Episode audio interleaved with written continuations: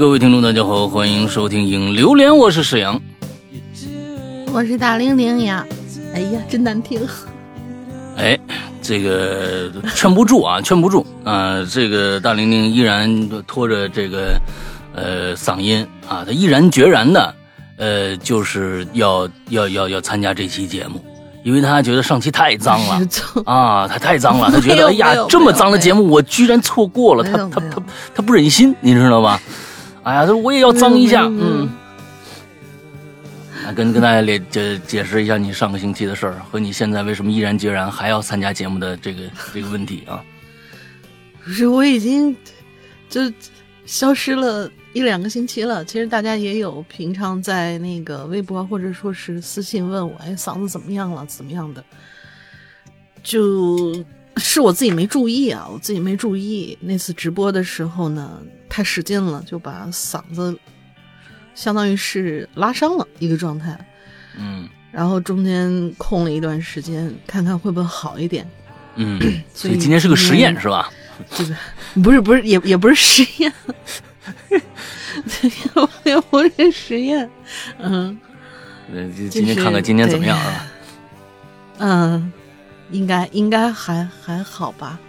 这么长时间来，怎么着也该好了。嗯，那现在反正我看的状态不好啊，这咱们看看待会儿是不是能越来越好。啊啊，很糟糕吗？嗯，那这你这个好家伙，今天是一个爆笑的节目，你知道吧？哎，完了之后，如果是这样的一个哭哭咧咧的嗓子，那我觉得这个东西综合在一起，不知道会产生产生一个什么样的化学反应。我们只能试着。啊，这被嫌弃了，救命！啊，好，我们我们只能试着来，好吧？嗯嗯嗯，那行吧，那你第一条吧，咱们今天也不废话了，前面也不那么说说那么多其他的了，咱今天就是哎，这个。这个各种各样的奇奇怪怪的小生物啊，大家喜这个喜闻乐见的奇奇怪怪的小生物啊，今天的最后一期啊，今天咱们最后一期了，好吧，来，嗯，啊，没想到这个题目大家还比较那个什么啊，还比较有有有有热情，有热情。第一位同学的 Mars，嗯，火星的意思。石阳哥，龙玲姐好，听咱们节目好久了，这是第一次留言，希望能够被读到。记得那是我上初中的时候，有一天。在回家的路上，远远呢，我就看到前面地上好像有什么东西在那动。走近一看呢，就发现是好几条我从来没见过的虫子缠在一起，形成了一个团儿，嗯，或者说是一坨吧。那几条虫子的颜色是血红色的，长条状，有点像蚯蚓，但比蚯蚓要粗好几倍。咦？他们就那样缠在一起啊，还不停的蠕动。当时看到那个场景，真的吓得我呀头皮发麻，既害怕又特别恶心，赶紧就跑回家了。至今我都不知道那是什么虫子，期待有大神能给科普一下。嗯，这是我第一次写留言，以后会多多冒泡。最后祝《哈喽怪谈》越来越好。你说是红色的，跟血丝一样，完了缠在一起的，对不对？不停的蠕动。它呢？我觉得蚯蚓还大，那它有点像什么呀？过去的那个、那个、那个鱼虫是吗？鱼虫，对，还真有点像鱼虫。你要去那个卖鱼的那个店里头啊，你去找去，哎，你就能发现了一一团，哎，跟那个那个血管似的，哎，攒攒成一团。鱼最爱吃那个东西啊，鱼虫，我觉得是鱼虫，嗯。但是他说比蚯蚓要粗好几倍，这个我就不太那个什么了。哦，比蚯蚓粗好几倍啊！对，你想一个蚯蚓最细最细，它怎么也得有两毫米直径，对吧？两毫米以上啊。嗯，但就是粗好几倍的话，那就嗯，那那大鱼虫，哎，这这个行吗？可以吧？什么鬼？什么鬼？大大鱼大鱼啊，给鲸鱼鲸鱼吃大鱼虫。好吧，呃接着下一个啊。这个叫匆匆那年，山哥、龙鳞小姐姐两位主播好，我是爱吃猫的鱼。哎，你上次就来了吧？趁午休的时间过来留个言。本期的主题呢是害怕的动物，这不禁让我想起了小时候在我外婆家遇到的一件事儿。我外婆家呀，在一个小村子里头，九十年代的时候呢，生活条件还是很落后的。啊，我外婆住的也是一个低矮潮湿的小平房。当时啊，我大概呢八九岁的样子。啊，那是一个夏天的晚上，刚下过雨，吃过饭，我呢就溜出外婆家去出去找这个小伙伴去玩耍。哎，在经过这么一个田野草堆的时候啊，也不小心将一颗小石子儿呢踢到这个野草堆里头了。顿时，这野草里边啊就发出了悉悉嗦嗦的声音。紧接着，一条蛇可就出来了。哎，这一条蛇可就出来了。这 P.S. 啊，记忆中这条蛇还挺粗。哎，也很长，或许呢是我当年，哎年轻，啊年幼，所以呢觉得这条蛇呀还挺粗的啊。那条蛇一边朝我吐着油来，朝我游来还行啊，一边吐着信。一边朝我游来，一边吐着信。我那个时候呢，哪见过这阵仗啊，吓得魂都飞了啊，哭着跑着就回外婆家了。到了外婆家，外婆见我哭得很伤心，问我怎么了啊，哭成这样啊，没出息的。嗯，啊，我边用手背抹着眼泪。一边回答说：“蛇，外边有条蛇呀！”我外婆听了以后啊，就看向门外，没看着蛇呀，就问怎么回事啊？哪有蛇呀？啊！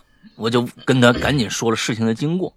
外婆听完了，就安慰说：“不怕不怕，那蛇人家走早走了，人家跟你较什么劲呢？是吧？你看你都这么晚了，赶还往外跑，我跟你说，要你妈知道了，肯定打你。赶赶紧赶紧洗澡睡觉去。”哎，我听完了以后点点头，洗澡睡觉了。啊，另外呢，我还怕毛毛虫。小周啊，带着这个妹妹去摘花，结果手上啊趴了一条毛毛虫。呀，我当时我吓得呀，我这甩甩甩甩手，哎，不行，毛毛虫。嗯啊，虽然后来毛毛虫被我甩掉了，但是手臂上是又红又痒啊，因为它分泌那个毒液啊，它有一种毒液会腐蚀皮肤。坚持了好几天，一直到现在，我见着那种东西啊，都会躲得远远的，生怕呀再被蛰一口，被咬一口。行了吧，今天的留言就到此结束吧。啊，我差不多也上班去了。呃，在此祝这个世阳哥永远年轻，祝龙玲玲小姐姐嗓子永远好不了，祝这个哈罗的 蒸蒸日上，永远红红火火。我是爱吃猫的鱼，暂暂且别过，有缘他日再相会啊。嗯，哎呀，嗯，行吧，行吧，挺好。嗯。来吧，这个我是觉得这个毛毛虫什么的，它也我看它是不不害怕，它它它到身上确实有点膈应啊，有那个好多那个我不知道，就是北方多，好像南方，哎，咱们南方也有叫吊死鬼儿，哎，它的屁股上那个就特别那个。啊，那你不知道它什么时候会跳下来一个丝，然后就落到身上。是是是，它屁股上分泌丝，就跟蜘蛛一样，哎，它就往下坠，往下坠。但是呢，它是它其实还是没有从那个形形象上还是没有毛毛虫啊，那个现在几乎很难见到毛毛虫了。哎，因为城市里边打药，每年那个都打药，而且经过嫁接啊什么的，就是城市里边它跟乡村还不一样。城市里面几乎见不着毛毛虫了。那我们小时候见的比较多，那个时候的绿化呀什么的，保养不会那么的那么的细致。那时候挺多的。而且它贴着道边走，贴着道边走，就是那个那个就是马路牙子的那个拐角那小缝里面。嗯。一到春天的时候，密密麻麻的，就经常你隔几步就会有一条，隔几步就会有一条。哎，我我记得我是上初中的时候吧，那个时候还还有呢。但是出了那个初中那学校以后，就再也没有见过那种毛毛虫。那种毛毛虫，一开始看着吧，有点害怕。但是呢，现在想起来，那毛毛虫其实长得挺算可爱了，已经。就它特别像是一个啊，对，它特别像是一截猫尾巴。就没有那种那什么，就是炸了毛的猫尾巴，当然是硬毛嘛，肯定是。然后是大概有三公分，不到三公分那么长，然后大概小指头那么粗，就是真的很像一节猫尾巴。啊。然后是就是那种小棕熊的那种颜色，就是浅棕色吧，浅棕色，巧克力色，浅巧克力色。强行卡其实那个是，不是，其实就当时看到的时候觉得哇，虫子。然后再一想，哎呀，估计呀，这世间少有能有这么可爱的毛毛虫了，已经是因为看多了其他样子的毛毛虫嘛，还是觉得那个毛毛虫还好。它就是春天的时候总在那个，就是那个马路牙子那个拐角那个位置出现，而且一直就在我们学校里头。出了那所学校，到了任何一个城市，那到了北京，到了四川，我再也没有见过这种毛毛虫，就很奇怪。我到现在也不知道他叫什么。嗯，啊，没，当时没有问他的名字，错过了这段姻缘，是吧？哎呀，对呀，真的是啊。嗯，来来来，接着吧。嗯嗯，多上前一步多好。小姐姐，你叫什么名啊？好，下一步，呃，下下一个就故事与他，我们的老朋友了，刘哥、龙哥两位大佬好。好久没来留言了，今天正好赶上了，就来凑个热闹。嗯嗯，本人呢从小在农村长大的，正所谓初生牛犊不怕虎。本人小时候那可是啊，五岁上房揭瓦捉小猫，七岁下河呛水捉小鱼，是天不怕地不怕。连隔壁家的狗看见我，恐怕都要啐我一脸口水。哎呀，但是呢，这真是七岁八岁讨人嫌哈。但是呢，就有一点，我不敢爬树。至于原因呢，听我细细道来。哎，如果你们啊从小生活在农村，应该都会有印象，在每年春夏季节的时候，在那郁郁葱葱的树叶后头，偶尔呢会看到一只长得像毛毛虫的生物，但是跟毛毛虫它不太一样。嗯，它颜色很鲜艳。嗯，而且头上跟尾部的地方呢，会有两根长长的刺儿。哦，我见过。那要不小心被蛰一下，保准你一辈子都忘不掉那种感觉。嗯嗯嗯嗯嗯。本人有幸亲身体验过，我来给大家分享分享啊。那是某一年的某一天，具体哪天呢？我给忘了。我呢，跟我发小啊上山上掏鸟窝去。嗯。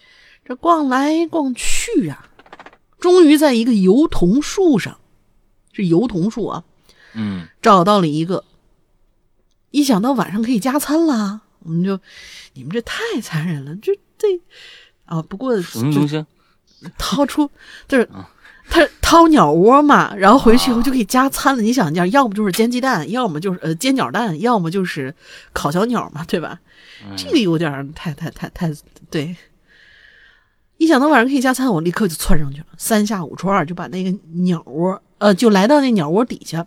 嗯，但奈何呀，这手够不着，想踩到另外一根枝丫上，一只手扒拉那鸟窝，另外一只手就拽着这只树枝啊，保持平衡。嗯，可是呢，谁知道我刚刚把这手啊搭到这个树杈上，一股钻心的疼就从手掌传过来了。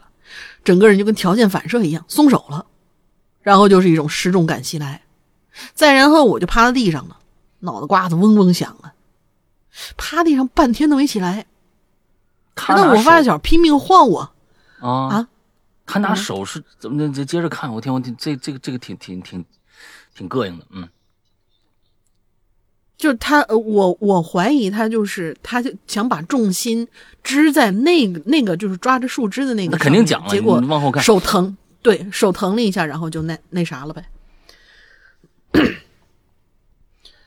反正我发小晃了我半天，我才慢慢缓过来。万幸啊，那块地不算很硬，是别人呢刚刚翻过地准备种庄稼来着，不然真是一块硬邦邦的地方。哥们儿，我可就废了。直到好一会儿啊，那手掌的疼痛感还是挺足的。当时我也没心思挑什么鸟窝不鸟窝，直接就回了家了。后来才知道，当时手抓的到，当时手抓的到底是什么东西？对呀，嗯，一种东西叫豁赖子，嗯，就豁开的豁，赖皮的赖，嗯嗯，豁赖子。我们那儿的方言，至于学名叫什么，我没去查过，应该属于跟毛毛虫同类的一种动物，全身绿色，应该还有点毒。反正我那手呢，疼了一两天，再后来也就没啥了。嗯，这种东西呢，喜欢躲在树叶后头，铅笔头大小，如果不仔细去找，还真是不容易发现。哎，自从那次被蛰以后，我就有心理阴影了。看到树叶特别低的树，我都要是绕着走，更别说爬了。所以说啊，朋友们，要想身体健康，请远离龙鳞。嗯，好吧？哎，这是这个啊觉悟，你是怎么得到的呢？虽然啊，当然，我觉得你这个标语啊写的不够标准，因为想要身体健康，那后面不押韵，你知道吧？请您，请远离龙陵，这个标语它不押韵，不押韵，它不像一个口号，我们要把它变成一种口号，你知道吧？哎，对，行吧，嗯，就是我我约等于货赖子是吗？哎，对，这，哎，我话刚说完，呃，我话说完了，谁赞成谁反对？好了，溜了溜了，好吧你，赶紧溜，嗯下次跳过你，哼，来下一个啊，这个这个，其实我是觉得现在的这个呃，其实大家生活在一个特别特别嗯呃标准的社会当中，就是特别标准的，尤其在嗯城市里面、特别标准，嗯就是感觉上哇，这个城市就是一个呃树是树啊，完了人是人，完了草是草。呃你基本上看不到其他过去在这个生态圈里边的其他的用户，你比如说虫子，这个虫子很真的是，你现在在城市里面连连蜜蜂你都见不着了，你连蜜蜂你都见不着了，你真的蝴蝶你都很很少见到，蝴蝶都很少见到，所以其实对，这个生态圈其实变得不像以前那么美好了。呃，小时候我记得虫子、呃毛毛虫什么的那些东西不说了，我我小时候抓蜜蜂，它有一种那个臭蜜蜂，它是没有刺的，它是没有刺，但是它也采蜜，对，臭叫臭蜜蜂。呃，我到现在都不知道这这东西是个什么，嗯它没有刺，那是可以抓的。啊，那跟蜜蜂长得一模一样，嗯我也不知道到底是个怎么怎么个回事儿啊。那我在那时候在在我小时候对蜂类的概念就就只有马蜂跟蜜蜂，然后啊马蜂蛰了要要那个什么，蜜对对对对对蜂呢是采花蜜的，我们就不要去惹它。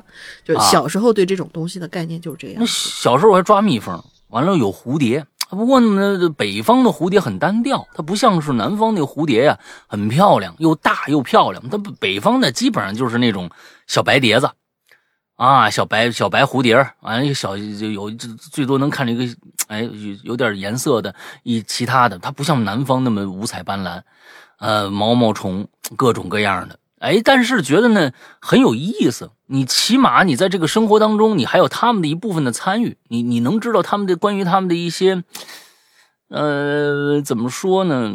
嗯，就是这种动物，还有这种动物的存在，完了你害或害怕也好，或喜喜欢也好，甚至有一些拿一些他们的动物呢，嗯，去去一起玩也好，呃，总之嗯没有现在这么的乏味。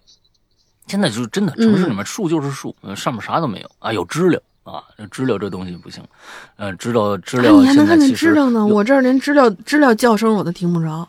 啊，完了嗯，但是呢，哎，我不知道啊，小有没有同学在这？我估计有很多人在，就就是不是在大城市，比如说你像在那个北京和上海这两个城市，几乎看不到了。抓知了，它在没有爬上树之前去抓它那个蛹，大家有没有玩过这个？知了猴吗？对，就是它叫知了猴吧？呃山嗯，呃，山东啊，山东的叫法啊，山东的叫法叫，哎呀，那个东西，那个那个他们那个方言我又说不出来。完了之后，那用普通话呢，他们说，我说普通话是啥吧？这仨字儿，啊，他们说他们他们也不知道，叫叫少钱鬼儿。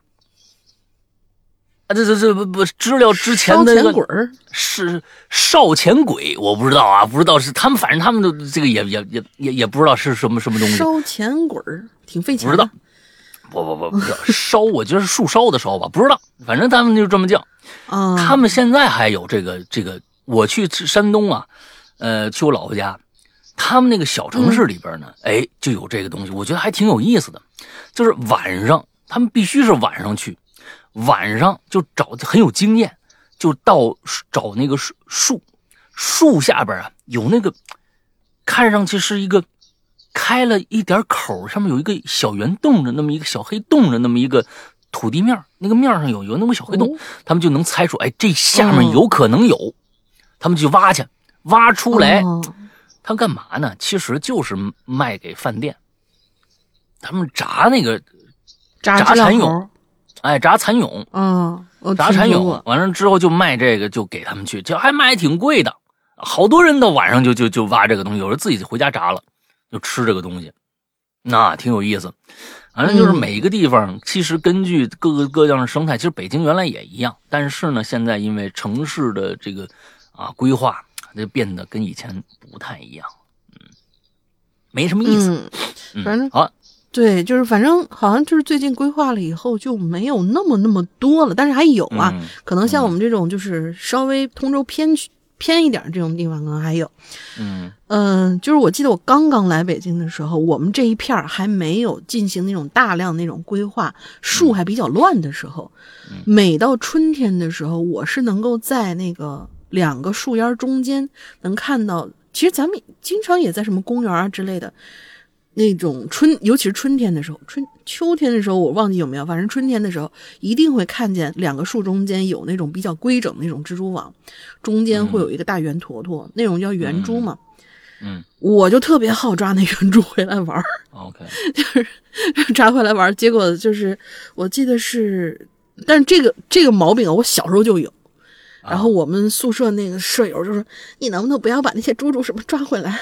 我们怕。”我说：“啊，放心，我绝对不让他跑。”结果有一次啊，我就很凑巧呢，看见哇，这只这么大，太棒了，抓了。抓回来以后，当时是直接带回家了嘛，就还好。我妈就是因为我家人对于你像我爸出去写个生，他都会给我抓各种各样的虫子回来。说：“哎，你看这小虫挺好玩的吧？”不是这。嗯，对他知道我喜欢这些小小动物什么之类的，嗯，啊，我妈是比较怕，但她呢也不去伤害那些，就是她可能就是绕绕开，而且我呢在家里面可能也弄个小盒小罐什么的，也不会让它跑，嗯，然后我那次带回家了以后呢，我就放在一个盒里头，然后每天可能给它，也不知道该吃点什么东西，就是我吃什么吃什么，就是它吃什么吧，可能给你一根黄瓜丝儿什么之类的。结果有一天，我记得我上一次咱们讲虫虫的时候，我好像提过这个事儿，就很不凑巧的那只它是一个母的，而且是怀了的，而且是临产的。嗯，那是我第一次见到蜘蛛怎么，就是它是一个整个一个生产的一个过程是什么样？它不是说生出来是一只只小蜘蛛，它生出来以后呢，生出来是一只只小龙鳞。啊，它应该，嗯，它应该生出来确实是一只一只小蜘蛛，但是呢，它可能为了保护那个卵呢，先用那个丝，因为那个质地很像嘛，它先用那个丝把所有的卵全都缠成一个像那种蚕茧一样的团儿啊。但是我发现的时候，它已经是一个就是类似像茧子一样，就白团团在那儿放着。我说，哎，肚子小了。哎，再一看，这是一个团团，然后大概就是指甲那么大的一个团团。嗯，你可想那只蜘蛛当时我抓的时候有多大啊？嗯，然后我就看到，我说，哎，这团团什么意思？我说它不会是好吃吗？啊，拿起来就啊，哎，脆的。嗯，虽然它虽然它啊，还还还那个什么呢，还牙碜呢。虽然它长得很像一个就是那种小号的棉花糖的那种感觉，但是我肯定就对，也大概知道。我说啊，这个不会是那什么吧？不是它产卵吧？嗯。但是我现在想，它那个生产的过程应该是生下来以后，上面给你盘了丝，为了保护那个卵呢，咱说保保暖也好，或者营养也好，也不知道。再到后来，可能一个月左右。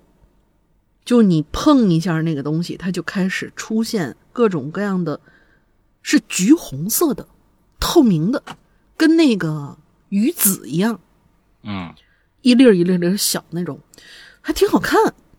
然后就开始逐渐往出爬，然后它的那个爪呢，很小很小，真的就是小米那么大。你就看见一颗橘红色的小米，或者说一个橘红色的什么鲟鱼子。也不知道鲟鱼子，不不知道是什么鱼子啊，应该是橘红色那种鱼子，然后周围长出了红色的小爪爪，啊，可能也就两毫米，那，那那么长的小爪爪，特别特别小，然后那一团里面有好些个呀，一碰，哗就全出来了。我呢还好，我当时放的那个放的那个桶还蛮深的，是一个铁皮桶，还蛮深的。那最后一只也没活了，我还真有心，我说是这东西要是养大了，它会是什么样呢？但很显然没活成，没活成。对，那是我那是我第一次就是知道一个虫虫呃一个蜘蛛的就整个这样的这种过程。现在想起来还蛮好玩，但是现在那种圆珠也很难见，很难见了。嗯，就因为城市规划的这种问题。嗯，哎，你看下面这个故事好像就是讲你的这个故事的。你说你讲完了，还讲不讲人家的？真讨厌！哎呀，A D W，大家啊，是杨哥龙林姐，这里是一只潜水的龙西子。哎，你看这个名字。还跟你这连相，龙西子啊，因为错过了十周年，感觉挺遗憾的，所以在这儿呢，先望向二位主播问个好。一直以来，二位主播节目辛，二门哎二二位主持节目辛苦了，非常感谢两位十年的陪伴。如今呢，鬼影已经成为我生活中难以割舍的一部分。今天是我听鬼影的第八年了，开会员的第四年了，希望。节目呢，未来能够一直红红火火下去，二位主播的生活也一直开心顺利，为大家带来更多精彩的节目。谢谢你，你这是一期留两期的是吧？上次来留言还是差不多两年之前呢。那次啊，以后那次以后自己的生活就一直比较忙碌，没再留言过。这次的话题也是赶巧了，正好有一个故事可以分享。哎，闲言少叙，进入正题。嗯，初中的时候，我是一个个性很古怪的人。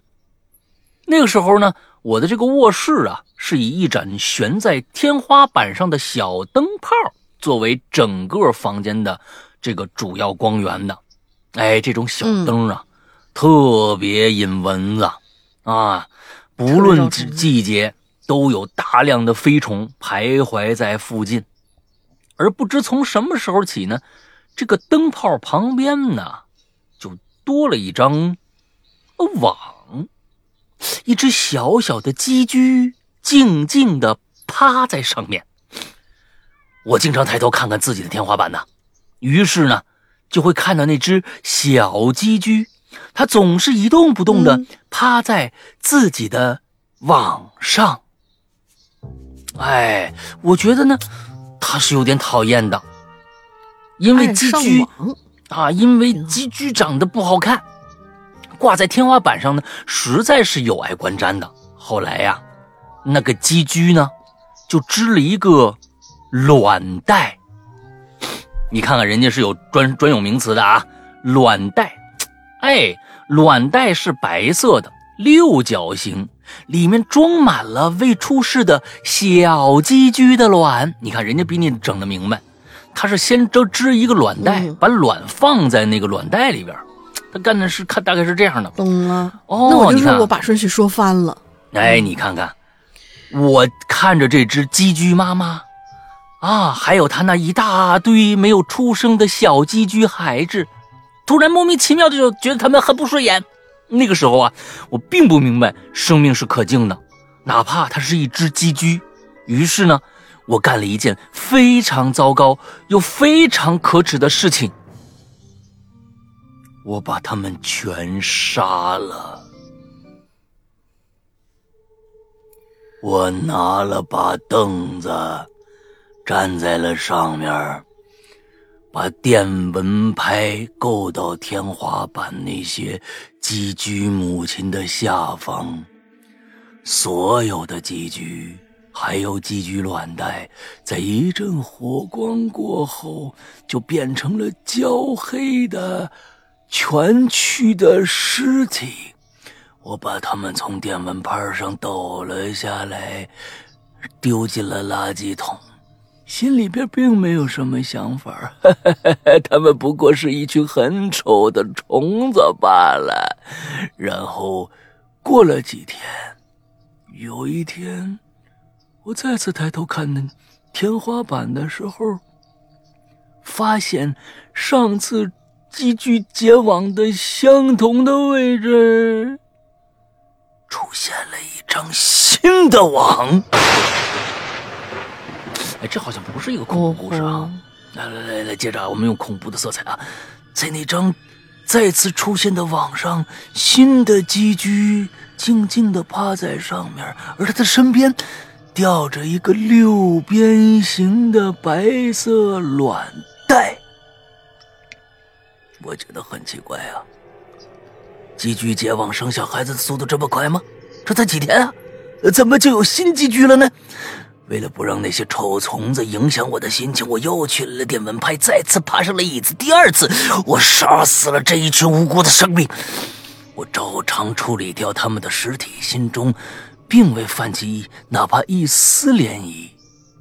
时间继续流淌，我的生活没有丝毫的变化。又过了一段时间，某天，我竟我突然想起了灯泡边上的。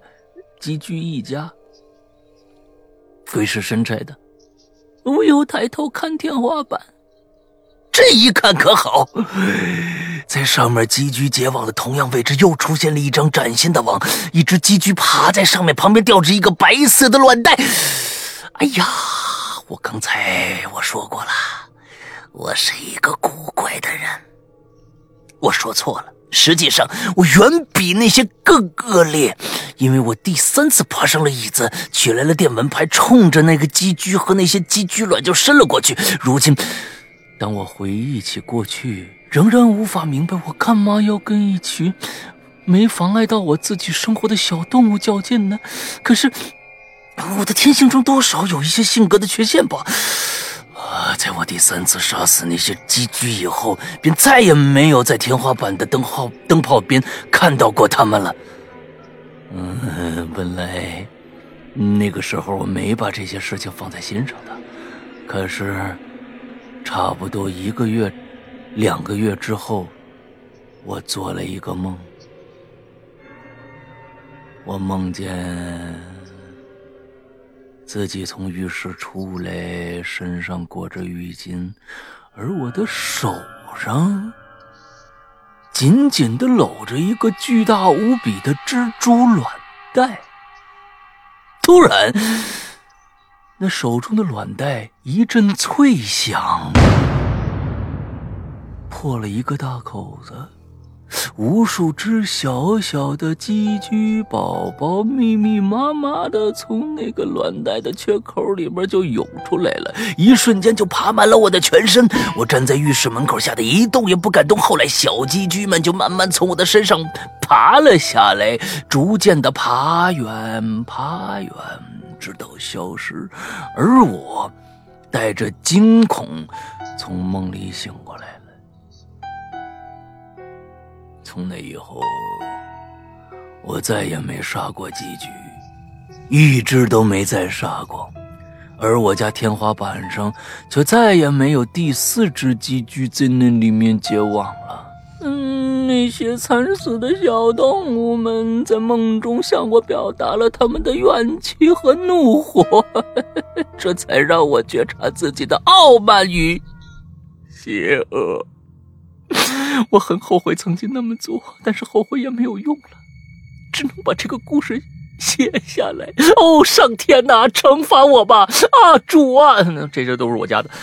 嗯，够了，够了。嗯，啊，最后补充一下啊，这个寄居呀，呃，其实是这个节肢动物，不是昆虫。啊，刚刚故事里我称它们为虫子，这是因为啊。小时候我比较笨啊，还不知道这个知识点。但是为了防止听故事的鬼友觉得很混乱啊，我还是在要在这儿说明一下的。哎，补充那个知这个知识点呢，非常的重要。蜘蛛不是虫，是属于另外一种生物啊，区别于其他不是鱼一样。嗯，但是鲸鱼是哺乳动物啊。对，就是鲸，呃，我们都叫它鲸鱼，鲸鱼，但实际上它不是鱼嘛。啊，就跟那个蜘蛛节肢动物不是虫一样。嗯。所以呢，刚才用一个非常戏剧化的一个表述方式啊，来表达他的起这个心理的这样整个过程。啊，他是是一个什么？最开始是比较一个比较怪的一个孩子，是吧？啊，他比较怪的孩子。其实，在小时候，嗯，有一些男孩子也好，女孩子也好吧，都都有，就是。对生命的这种珍惜，他们好像不懂。就是嗯，我小时候就是拿抓麻雀完就虐死，完了虫子完了全部就是让他们活着，拿线儿穿成一麻一条雀我不。太敢，麻雀我真不太敢。就是虫虫可能就是很小很小的时候啊，对虫虫敢了，然后再大一点儿觉得哎，有时候虫虫也挺可爱。再大一点的时候呢，基本上就是不不不太那个什么了，那个时候最多抓蜘蛛回来玩儿。哦，我觉得是 家长本身教育有问题，这东西都是跟教育有有有相关的，就是他们会会对生命的这种有一种就是不真实的感觉。那他不不觉得那是一个生命，他只觉得可能人类是有生命的，他们剩下的东西好像都是另外一个层级的一个一个一个概念，所以嗯，不是特别的珍惜生命啊。我觉得这是在于在于家长教育啊，在于家长教育。而且而且那个那个时候好像家长对于小朋友们去玩这种东西，呃，去嗯，就是虐待这种东西的话，第一个反应是你玩那干嘛？咬着你，你玩那干嘛？怪脏的，快扔了。就是这样的一个说法，就是他是站在保护孩子的那个角度，而没有教会孩子这个东西是一个生命，你不能这样对待它，嗯，就是没有站在那方的角度去这样。对对对，你其实我觉得感觉这也是一一这得分人嗯，这得分人教育啊。有些时候，我觉得很家长说那个说这个话也是对的。你像那啊个是是是，对小时候龙陵啊玩蛆啊，家长说你玩那个东西干嘛？那脏的东西你玩那东西干嘛？哎这这，嗯，我觉得家长说的对啊，家长说的对啊嗯啊，你太可恶了。行，你来吧，接着下一个。嗯嗯，下一位同学，嗯，下一位同学叫二十八点七，那他名字就是就就这么起的啊。嗯山羊老大，大玲玲好，我是大老公鸭，嗯，这经常来我直害怕的东播间的。西。嗯，我害怕的东西呢，不是动物，而是大型的货车。哎，啊，这 这这可以啊，对于对于你来说是大型的货车，就是大型的爬行动物是吗？啊，从小呢，跟皮蛋一样。我就害怕，嗯，我就害怕。我为什么要扯上皮带？从小呢，我就害怕大汽车。嗯我奶奶说啊，我小时候一看见大货车就往他身上爬。要是我自己一个人走在路上，碰见大货车来了，我就要迅速跑开，离那车有二里地了才放心。嗯现在还好啊，能让大货车勉强的从我身边蹭过去，但啊是不能长时间停留。时间一长，我心里就开始没底呀、然后就开始疯狂的想要逃离。其实我在想，是不是跟那件事儿有关？嗯，九七年的时候吧，就是我妈怀着我的时候呢，遇见过一车祸，嗯一个大货车，应该是一个重车，啊，重车是什么？就是负重还是装啊，对对对，跟那个装满货的车吧嗯，。人家负重很大的那种，很费劲在那爬坡。那时候货车还没有现在的车大呢，也挺矮的。然后就有个小孩呢，在车尾想要爬到车上去，那个小孩脚呢就踩到车轮了，随后整个人呢就被车轮子给带进去了。哎呦，据说压的，据说被压的什么都蹦出来了。嗯，我邻家邻居家哥哥也看见了，吓得话都说不出来，具体我也不知道，都是小时候从大人们嘴里听说的。嗯，就是这么个事儿。呃，这这样提前给大家拜个早年吧，祝大家新年快乐。嗯，那肯定是童年阴影啊。这就是就是，其实就是呃教育嘛，就是这个东西，其实潜潜移默化的，就是你村村口的人人相传，就跟其实就跟说，哎，咱们村子里面有一个诡异传说是一模一样的。他们认为那个是可怕，大货车就把一个孩子就这样卷进去了。哎呦，当时你别提那个，哎呦我的天哪！他一说就跟那个老老年人看你不说了，你再不睡，再不睡，大马猴子抓你来了，是一个意思。所以你会害怕，嗯，是一个，意思。啊，我弟弟都长得好大好大了，还特别怕那种什么叫大马猴，还叫什么黑老头，反正就那类的东西。只要 只要你拿这个一吓唬他，他肯定不那什么。好的，在这儿跟跟跟大家解释一下，因为我们家猫又给跑出来了，所以在这过程当中很可能听到它站在我棚子顶上嚎，不知道为什么，反正只要我关上棚子门，它就开始嚎。那是一 种特别奇怪，一开门它就不在了。你上上上个星期五，就是因为这只猫，你的嗓子才哑的。对，哎，所以呢，他在跟你说，直播的时候再养养吧，现在不宜出来呀，还没好呢。啊，这这这意思啊，嗯。呃，下一个叫梳梳头的狗，梳头的狗啊，呃，这个世阳哥大玲玲，我们又见面了。告诉你们一个不算秘密的秘密吧，我其实是白宣红。这个名字啊，我记得应该是在我们过去这个呃论坛的时候，这个名字经常出现。我。这个很熟很熟，想不起来在哪听过。在在这个在论坛的时候，这个名字经常出现。梳头呢，是我喜欢的一个外国虚拟主播。关于虫子、爬行动物之类的东西啊，我特别的害怕。原因就是因为我之前小的时候被霸凌的事儿。哎呦哦，呃，大概是五六年级的时候了。我们班呢有几个自称校外有人的男生，那 这种男生啊，其实就是就是最不局气，就是这种男生。哎，你别欺负我，因为我校外有个人有人，并不是我怎么样。哎，哎，其实呢，也就是小孩唬人的把戏啊。可是我们都小，也都信了。有一天呢，我不知道哪儿得罪他们几个了，他们就开始霸凌报复我。刚开始呢，也只是往。桌子上写字儿，下课堵人之类的，可他们后来是越来越害，越越越可怕了，把一个已经压扁的蜘蛛尸体夹在了我的书里头。我本身不怕蜘蛛的，但看到尸体也没多想就扔出去了。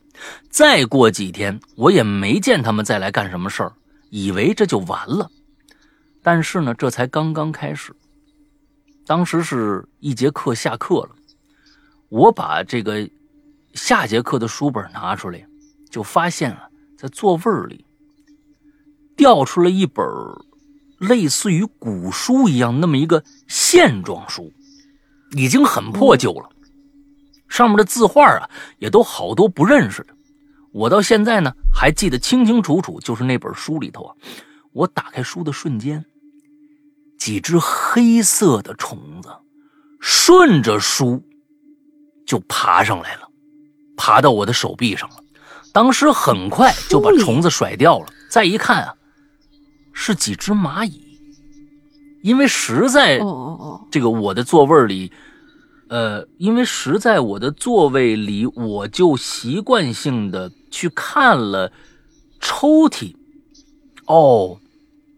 发现密密麻麻的那个抽屉里全都是小黑点一群的蚂蚁。我估计这个要是密孔的话，那就疯了。当时我就找老师换座位。那几天呢，我天天晚上都会做关于虫子的噩梦。原本不害怕的东西，现在也变得十分的惧怕。但是那几个人，在我找完老师之后，就再没见过他们了。哦，听说因为一些事情被迫转学了。行。这也算是还会有什么其他的事情？哎，对你这算是小菜一碟呢。啊，他这这旁边这个啊，好了，这件事儿啊就讲完了。这几天呢，我们就中考了。最近呢很紧张，上周上两周的留言呢也没有参加。希望这一次一定要选我。哎，以前你白玄红来过是吧？白玄红啊，我怎么记得是一个很遥远的名字呢？反正我听着耳熟，我反正听着耳熟。嗯嗯，行吧，那这个害群之马呀，行，呃，有有可能，说不定啊，就是因为你的举报，才引起了这个有关部门的重视。细查下去，就发现了很多很多的细枝末节没有被发现的东西，还干了其他的坏事儿。哎，完了之后呢，就给他干掉了。哎，这种呢，是我觉得是挺不错的啊，挺不错的，起码。他有了个结果啊，不像现在，是吧？半天没有结果，对吧？哎呀，我们也不嗯，知道，好好好，对不对咱们现在在中间说、啊，我估计呀、这一期呀、大山的朋友啊，应该是能听到了。哎，我们什么都没说，我们什么都没嘛都没说，啊，呃，已经有三期光荣的啊被平台精选为优质节目，哎，就给就给天上的人去听了，你知道吧？就那大家活人听不着了，哎，活人听不着了，有三期了，嗯有三期了。别的平台啊，一就是非常顺畅啊，别的平台都都在就播正常的，苦就是特别特别苦了，也不是苦了，我觉得就是很幸运啊，大山平台的同学很幸运啊，我所以就是继续支持大山挺好的啊，你们就支继续支持，我估计这一期啊，你们终于能听到了，在前三期你们如果有兴趣的话，可以去找找，哎，可以去找找，试试看。嗯，哎，你看看我那三期都说了些什么啊？那是非常艰辛的，非常非常艰辛的三期啊！你们可以去听一听。嗯然后为大山做了很多的广告，结果被他们精选到了，精选精选出去了啊！嗯，挺好的，嗯，这个挺好。嗯，呃，这个像这个，我觉得这个学校还是干干人事儿的，哎，起码把害群之马呢，我觉得用一些方式吧，因为你不用方式，他们就继续那样，他们也不知道，可能就像小孩玩虫子，他觉得没什么，他们觉得就是哎这样是对的，这这样才是呃正确的一个一个过生活的方式，但是其实不是，那必须有教育他的人出现。啊，但是呢，但是呢，其实这种教育体制啊，呃，也有不也有各种各样的教育体制啊。有些咱咱们这呃节目里面做这个校园霸凌有很多的，真的那那阴魂不散啊。你就算告老师，老师怕还怕这学生呢。这其实就是我觉得这几个学生，就是给你放虫子这几个学生啊，有可能真没什么背景，哎，真没什么背景。嗯，这个呢，学生呢，就是跟以前咱们想的那个学生呢，讲的有一些霸凌、阴魂不散那个学学生呢，就是两种处理方式。哎，正好能印证咱们现在，哎，正好社会热点的两件事情，正好能印证社会两件事情，一个是，一个是丹东的那件事情，哎，丹东的那件事情。总之呢，我这儿有一个法则，我就必须执行。你不管你有什么人情世故，什么那些东西都不管，我就抓你，拘留你，执法要彻底，对吧？哎，执法要彻底，因为你没有什么背景，哎，我就要执法彻底。但是呢，还有另外一个呀，啊，呃，案子就是河南那件案子，哎，红色的啊，一匹马的那种那个那个案子。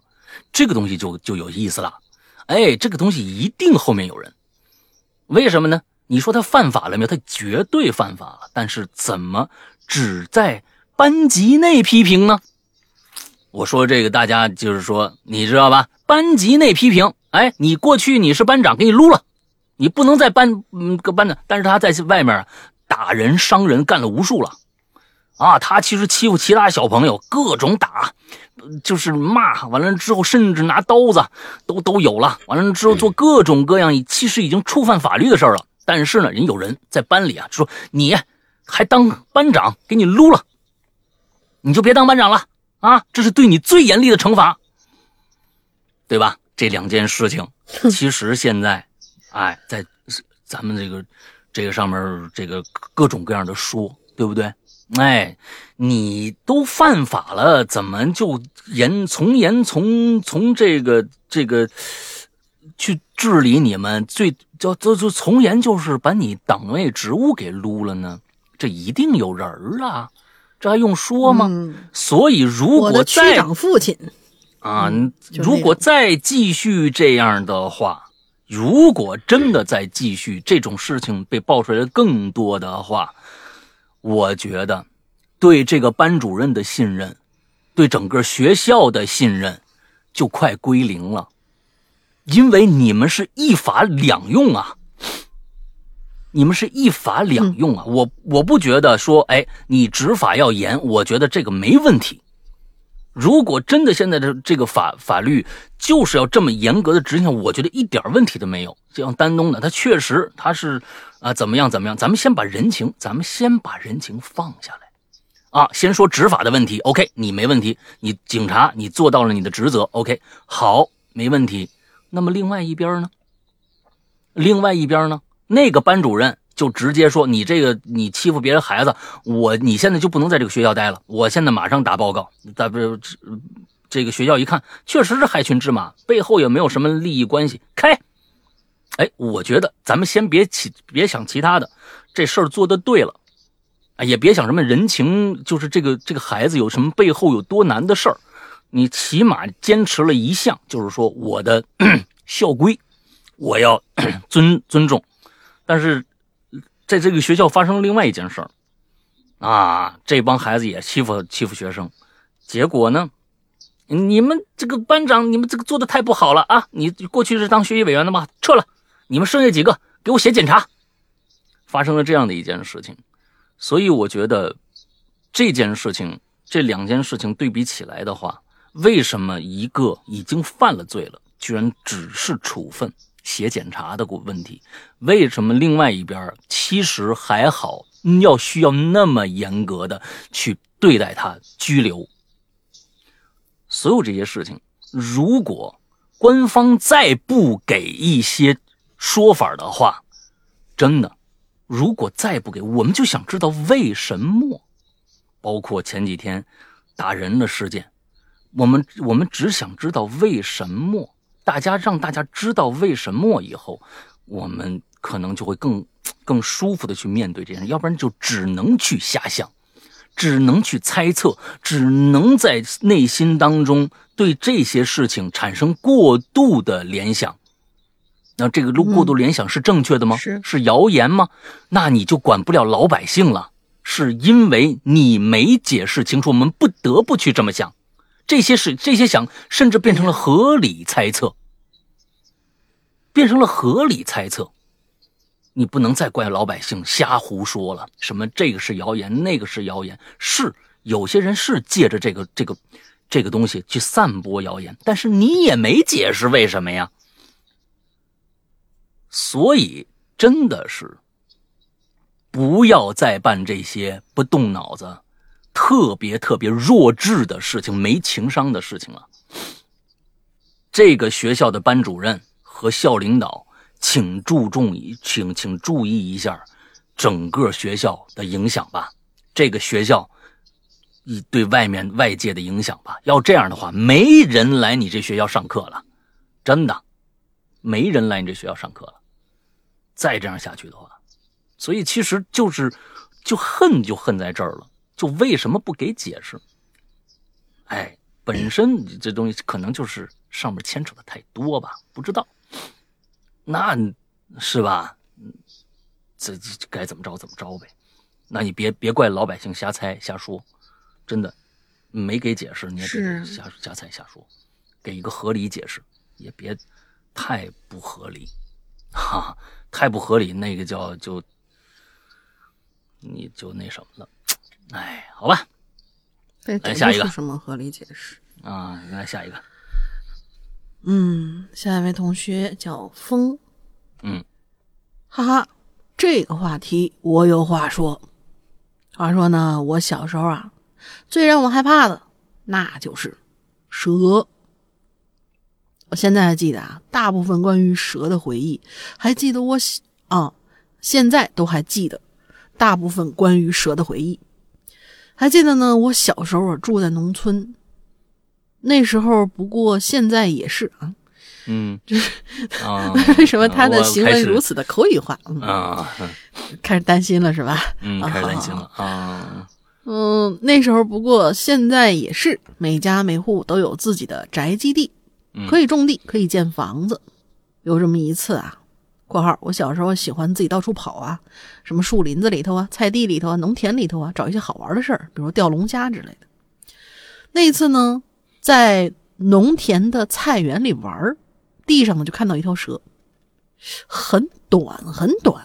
嗯我记得家里人说过，这种蛇俗称烂宝胎，就是破烂的烂儿，呃，啊破烂破烂的烂，然后宝贝的宝，胎儿的胎，嗯嗯，烂保胎，就是说他生了小孩子之后，就会从哎嗯，他生了小孩子之后，就会从他身体里爬出来，也有可能吃他的身体。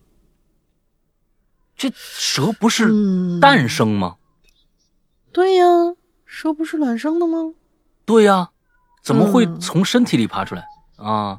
是说的那你是一个物种这就这你你这说的是铁线虫啊，你这是寄生虫啊，你嗯这不是那个什么了。啊嗯，我们往后看啊，可能会还有可能会吃他的身体，那个画面真的是用现在的话说，那叫一个酸爽。第二次呢，是我和爷爷去农田里的河沟嗯放钓龙虾的笼子，路上草很多。夏天的时候，在很窄的田间小路上，我就发现草呢在窸窸窣窣的动。哎我知道一定是蛇，我就跟爷爷说：“爷爷，爷爷有蛇。”嗯爷爷就说：“哎，你不要动。”接着，还真就找到那条蛇，然后就把它灭了。啊巨大一条啊，手臂那么粗。嗯、但是呢，爷爷也没有那个什么啊，就把它扔一边还是把它给埋起来了。第三次呢，是我堂妹小时候在暑假在我们家里玩，因为爷爷奶奶是她是她的外婆，那可能这是呃女儿家的孩子吧。爷爷奶奶是他的外婆，那时候我爷爷，那时候我爷爷奶奶家住在河堤旁边，涨洪水的夏天，那些蛇就会出动。你们嗯肯定想不到啊！有一次我抱着堂妹嘘嘘，因为是在老家，那时候嘘嘘在桶里头，正好呢那桶啊对着有一个抽屉，啊我眼尖呢一下就发现抽屉那儿有条尾巴，嗯我立刻就知道肯定是蛇，还好不是头朝下，太危险了。呃，那时候老家的厨房啊，经常某个角落里面就会窜出蛇来。我还记得呢，夏天的时候还有一个很恐怖的东西，就是癞蛤蟆，主要啊，它会滋那个浆子，嗯如果弄到皮肤上会长东西，而且不会消，特别恐怖。经常还会踩到，虽然它吃蚊子。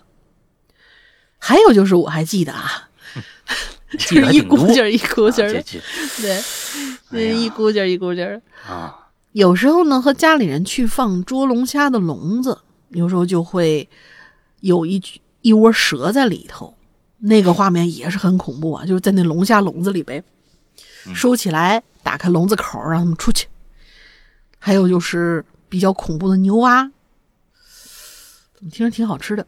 主要是他那眼睛啊浮在水面上，眼睛又深邃又恐怖。老家那河沟里啊，而且都是还是野生的呢。好啦，龙英姐、石阳哥，我叫小罗，嗯、以后我留言也是这名字了，啊我会做你们的常客的，希望大家喜欢我的留言，大家生活愉快，注意疫情，我溜了。哦，对，啊之前说消防柱子很恐怖的那也是我，我已从我已经从那个作业地方辞职了，工资不高，主要我做的不开心，员工没有应有的利益，不受呃不被尊重，还被挑衅，领导，嗯，哎呀，算了，不说了，拜拜吧。希望大家都勇敢的去做自己想做的事儿吧，毕竟一寸光阴一寸金呢。嗯，行吧，你你你常来，嗯嗯，好吧，慎重啊。来 下一个，谢谢。嗯嗯，下一个叫做 Ask Yourself 啊，译成中文中文就是问你格几格啊。这个石阳哥、龙玲姐，你们好，超级开心！上次我的留言被你们读到，我翻过来听复过去听了无数遍，于是乎呢，我又来留言了啊。你就靠点这这个这个活着是吧？这次的故事呢，还是发生在小学啊。二零零八年九月，我们呢升到了六年级，成为了小小学里边最大的学长啊学学姐啊，那可得以了是吧？最大了啊，嗯称霸一方了。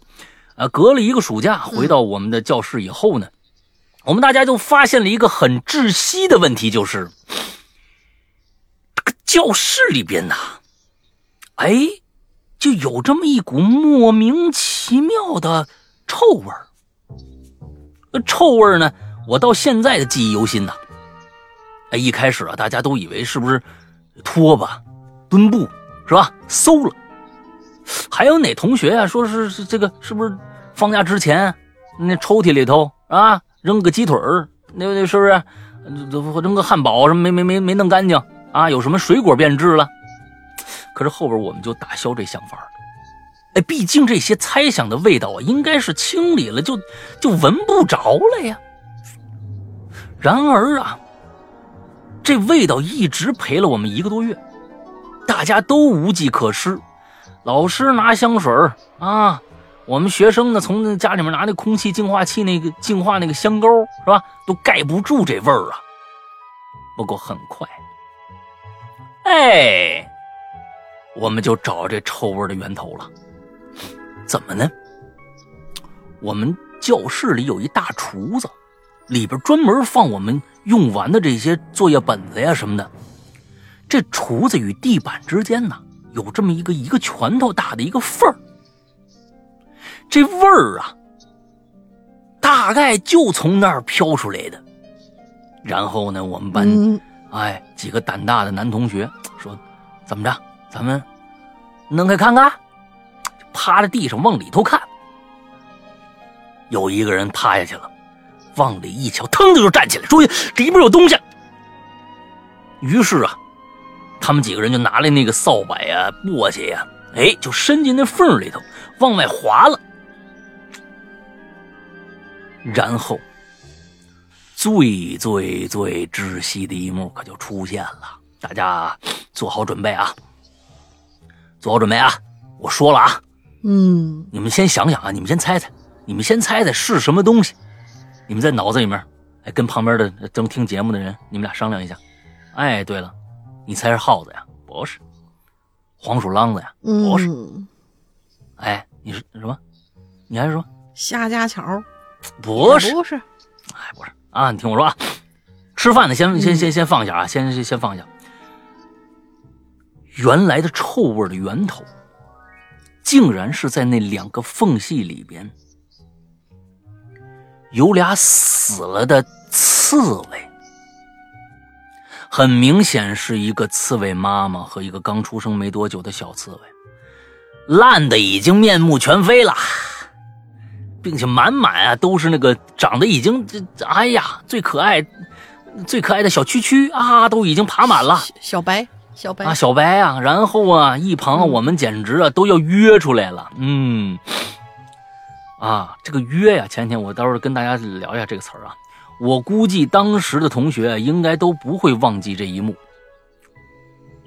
后来呢，这个刺猬的尸体啊就收拾干净了，很快这教室啊就不臭了，对吧？源头找到了呀。但是到最后我们也没解开这刺猬打哪儿来这谜题，因为教室。封闭了一个暑假，并且呢，我们教室在六楼，处处是严丝合缝的。他打哪儿来的呢？就没人知道。大家当时啊，只觉得味道没有了就 OK 了，老师也就没有追根溯源。行了，故事讲完了。不知道这个经历啊，算不算是算上是惊奇？还有上次我留言啊，说零三年文具种类不算丰富，自动铅笔之前都没见过。我想了想，大概是因为我那个时候啊，不过是一个学前班刚毕业的小学生啊，是我自己见见识太少了。也超级感谢世阳哥、龙玲姐能读我的故事，下次榴莲见再见吧啊，那个那个自动铅笔没见过的是你啊啊，行行行行。啊，我就真是说实在的，我上小学的时候，小学一年级我就我就用自动铅笔了啊。你你这个是吧？没见过，是确实是有点惊讶。嗯，行吧。刚才有个词儿啊，就差点约出来。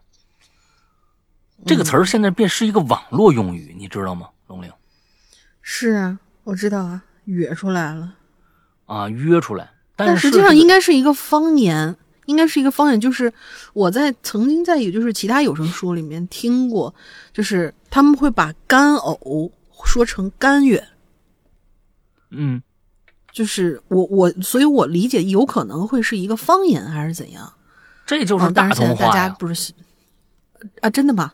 大同话，好吧，吐就是约呀。哦，兔就是约。你现在有大同的大同的那个那个那个，要是有山西，我觉得大同附近吧。哎，你就约就是就是就是就是吐的意思。所以所以我前几天有一人，他呢，他其实他是北京生的孩子，但是他爸呢，嗯，是大同人。他完了之后就给我发过来了一个，就是哎呀，个个挺恶心的，约差点让我约出来，就是就是用这个拼音约出来。哎，我说你这还行啊，你爸这肯定是你爸教的你你这个大同的方言啊。他说不是啊，他现在网络用语啊。哎，你看这大同的方言已经走向世界了。现在好多好多那个，对，现在好多方言都会突然就是变成网络用语。啊，就是，嗯，对，对，大家会直接把那个拟音的那个，要么用拼音，要不用字写出来，还蛮好玩。像我们那个，就这两天特别就是有那些比较生气的那种新闻一出来，什么什么啊，我给你一个大逼兜，怎么怎么样，就是满满满网络全是这样的词，但实际上这个好像就是我们太原那边的方言，因为我我我是太原那边。哎呀，这是太原那边的方言。逼斗这个词儿啊，对，北京也有，这不是太原的方言。北北京也讲北京不是一般都是给你耳贴子吗？不，就也有逼斗这词儿，听得多。逼斗这词儿也有。哎，山山西、陕西这些这些北方北方这个，这这可不是一个。这我觉得这个逼斗这词儿是一个特别北方特别广泛的一个一个应用。基本上都知道哦，嗯，都知道。哎，呃，你你看那个，我看那个叫什么，叫是，呃，再往前了，那得到到了六七十年代，北京的那帮一帮小混混上去就就就也都是给你个逼斗，你试试。哎，有这个，哎，有有有有这种话，哎，有逼斗这个词儿不是一个一个不。某一个地方专属这个“约”这个词儿啊，确实，如果你在太原都没听说过“约”这个词儿的话，那大那真的是大大同方言了。哎，大同方言，这绝对是大同方言。哎，来吧，嗯，下面三个吧。我我那个什么，我我中间插一个，就是他是不知道这个小动物怎么钻进来的啊。然后我就在那刚才还想呢，我就说，真的。有好多好多小动物，你真的都不知道。像它这个刺猬还蛮大的，就是那种小动物，我真的不知道从哪儿钻进来。就是按道理说，因为有一次是什么，我在那个我们学校住校嘛，嗯，结果半夜一点钟，我妈给我打电话，嗯，她是那个他的声音还特别小啊，那个我我我我怎么办？我说你咋了？他说：“你爸今天出差了，然后我呢一个人在家。现在我的卧室门上出现了一只壁虎。然后我说：啊，我说他怎么进来的？我不知道，因为我妈那个房间相对来说，它是一个其实就是属于屋中屋，而且唯一有一个朝外的一窗子，还是双层玻璃，通常情况下是不开的。嗯，因为它在上面摆了花嘛，一般就不开。嗯。”他说：“怎么进来的呀？”我说：“我哪知道怎么进来的？您那你拿拿拿个扫把把他赶走？那不行啊！赶走以后我怎么办呢？”就对，就是我就发现这种小呃，我我当天晚上我也不知道他怎么处理的，但是我就很奇怪，这些小生物到底是怎么钻进来的呢？壁虎钻进来太简单了，因为它并不是说钻进来以后直接到了这个屋。它在这个家里边已经生生存了很长时间了，因为壁虎是一个特别，它冷血动物，它消耗能量不多，它也不需要吃太多的东西，它而且它喜欢静止，像爬行动物，它不喜欢静止，它已经在你这家里面不知道待待了多长时间，只不过你们不知道而已。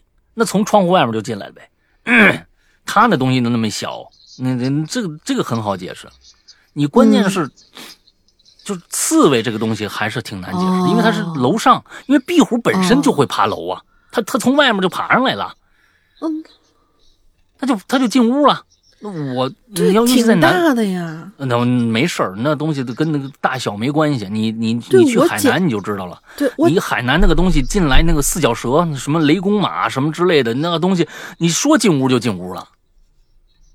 那真的，这这这从窗户里就就就就有个缝，它就能爬进来。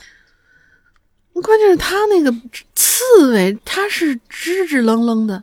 对它刺猬，它毕竟是支支愣愣的，而且你想，一是刺猬比较难解释上次你，上次你不是在那个什么地方，好像还遇见一刺猬，大概也知道那成年刺猬应该有多大。嗯，我也捡到过刺猬，那那肯定得有，至少得比一个成年人的拳头稍微还还还还要大一啊，点。那当然，它怎么钻进来的？我就很奇怪。嗯，那容易。嗯好吧，下边下面仨，嗯，好的。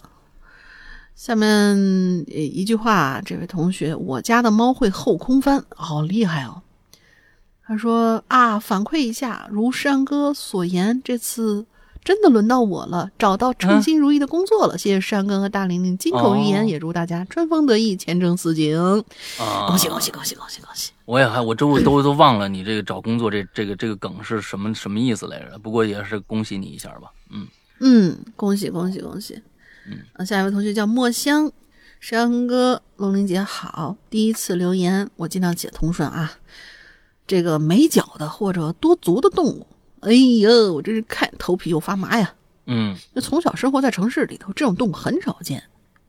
印象之中，小的时候见的最多就是淡黄的长裙，呃，淡黄、呃穿着淡黄长裙的毛毛虫，还有大青虫，就菜里面经常会有那种东西。嗯长大以后啊，在南非生活了几年，哎呦，那儿的人，那儿是人少草茂，天气又热，各种虫蚁很多。我们住的房子在整个小区里啊，住算是一个低洼处了。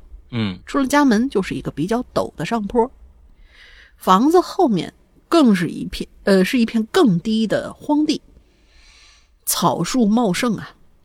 有那么一天晚上呢，我就睡着迷迷糊糊的，就感觉这个怎么左胳膊上有点痒，嗯右手呢就随手抓了一下。当我右手触碰到痒的位置的时候，我噌的一下我就清醒了，同时下意识一甩手，把手上那玩意儿甩到了地上。嗯我连忙打开手机的手电筒，往地上一照，发现是一条小手指长度的小蜈蚣。嗯哎，他这个我太有体会了。上次我也是睡了半截儿，然后脚上趴了一只，就大概是一个指头那么长的，我还看见它了。他说是小蜈蚣，或者说是千足虫嘛，这我也分不清楚。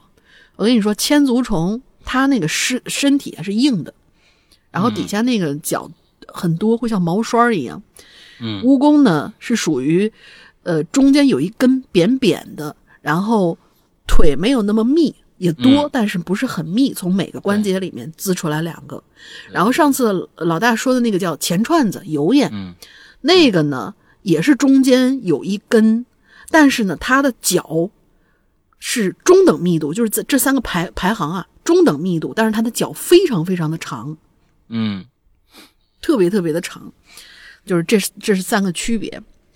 反正他说的这两种我也分不清，吓得我呀就赶紧看左胳膊，发现没什么异样，这才放心了。但是当时我也不敢睡了呀，怕那只虫又爬到床上，就找了扫把和簸箕，把那只虫弄起来，冲到马桶里头，冲下去才放心。嗯你又不怕它沿着你们家那下水道壁又爬上来？嗯，开个玩笑啊！还有一次，我早上出门一开门，余光呢就看见一黑影从上面掉下来，落在扶着门把手那只手背上。感触呃触觉呢，应该是软软的、绒绒的。虽然没看清什么反什么东西啊，我条件反射一甩手，这时候我才看见是一个手掌心大小的黑色大蜘蛛，蹭蹭蹭飞快的爬走了。啊、估计当时啊，他也正在门，就是他就正在那门和门框交界处。我一开门，他爪子没扒牢啊，就掉下来了。好在没咬我。蜘蛛通常情况下不太攻击人，除非是比较凶的那种蜘蛛。嗯，可能啊，我吓了一跳，他也吓了一跳，然后他跑了。之后还有两次啊，保安敲门说巡逻的时候看见我们家屋后有蛇啊，注意点啊，注意安全。啊，让你注意安全，他也不管是吧？啊，那也行。不，这这不过我们绕着房子检查了几次，没看着啊。估计蛇在阴凉地方休息呢，太阳照的时候走了吧。好在蛇没进屋，那也是万幸。哦，还有几次了，桌子上放着电水壶，早上起来倒水，发现那水壶壁上密密麻麻都是蚂蚁。你早上起来是煮什么甜的东西了吧？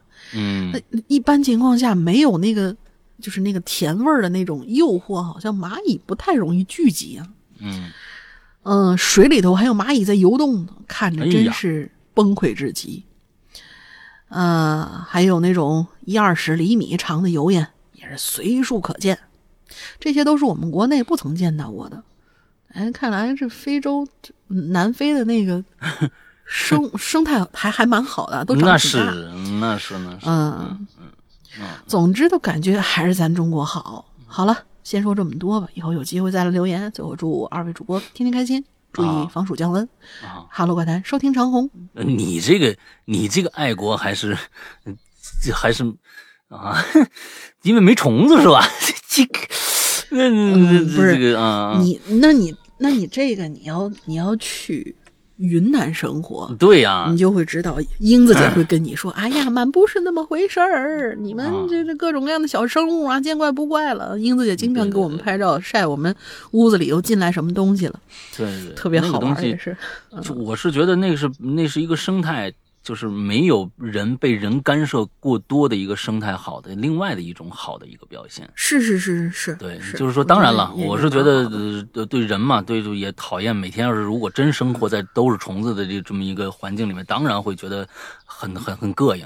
嗯，不过从另外一个方面吧，就是那个地方可能人的介入还是少的，那是一个地球原本的一个生态的一个面貌。啊，我觉得有这样的生活体验挺好的，但是说实在的，确实是让让让让人一直在那种环境里面生活，也确实是有点受不了。嗯，对，这就是作为我们一个城市生长起来的一个一个人，对于那种环境环境的不适应。但是其实从那儿从小就在那儿长大的人，家一人家一点都不嫌，一点都不嫌这个，就就早就习惯了。嗯嗯，这这过来就扒拉掉它吗？嗯，但是那个蜘蛛经常掉下来啊！我们真的是就是昨天吧，好像是昨天吧，前天我在那个后面找东西，嗯，就是呃，老大知道我们家那个梯子下面那那那个那个三角形那个空空档区，我们就经常放一些杂物什么的。嗯，我打着手电进去找东西，结果我就找着找着，就我的那个手边啊，嗖嗖嗖嗖嗖就爬过去一只，倒是也不大，就是那种经常能够看见的。它的那个整个身体可能也就绿豆那么大，嗯，不会比绿豆更大了。然后那个腿儿，呃，差不多得有个五厘米那么长，特别细，特别细。嗯，就嗖嗖嗖爬过去一只，我手边爬过去一只，我没当回事儿，我拿手电继续找。过了一会儿，嗖嗖嗖嗖又爬过去一只，我说：“哎，啊，嗯，这这这一小会儿两只了。”我的找东西的时候，我肯定是拿着手电到处在那照，结果，嗯，往上面一看，那顶子上面悬着起码有六七只，我天，就是那种突如其来的有一种压迫感，就是，呃，也不是害怕吧，就觉得哦这么多啊，然后我就顺手拿起一个什么东西，把上面那个网挑了挑，然后他们就看见他们排着，几乎就是排着队啊，嗖嗖嗖嗖嗖嗖全都跑了，现在跑哪不知道啊。但是没有弄死他们，就就就还好。就是我在发现，我说为什么就还是刚才我在疑惑的那个问题，就是说这屋子也没有特别那个什么的这种缝隙，他们是怎么进来的？我昨天在那想了半天，这个就是就是这个东西，人家的能耐，你你想想，你就想一个一个问题，最简单的一个猫嘛，你看那么窄的地方，它不可能钻进来，人家就进来了。那那更别说那些虫子了，人家就靠这个活着的。那我们不千万不要拿自己的想法去想这些生物，是是是，他们的能耐，但说实话，咱们没有。嗯，但说实话，他们会搓搓搓跑掉，证明就是咱们以后啊，可以给自己心理暗示，就是嗯你比他大那么多，你嗯随时都能弄死他，啊他怕你，啊所以下次你们呀要看见这种小玩意儿，你觉得害怕，啊或者其实大家好像大多数情况下不是害怕，是膈应，啊！是是是吧？就是怕爬到哪儿啊，头发里啊，什么耳朵里啊，什么之类的，害怕。嗯咱们上次那个不是有有有同学掏耳朵掏着掏着嘎嘣儿一下那个吗？啊所以就是就是 尽量啊，你看到这些东西的时候，你不用害怕，你不用怎么着的，你就扫走或者躲开它也就算了，反正你心里暗示自己，他怕你，他看见你会跑，对你吓唬说是这么说，你到时候你自己弄的时候，你就完全不是这样的。行吧，下来下下一个，对你这第三个，嗯嗯嗯，那第三个也是比较短啊，就是这位同学叫杨家和，嗯二位主播好，讲一个去桐庐的经历吧。小时候啊，每年都会去桐庐度假，当时这民宿啊还不兴，呃不兴起，当时这民宿还不兴呢，住的都是农家乐。一五年左右，环境很好，山间呐这流水透明可见，里头还有鱼呢。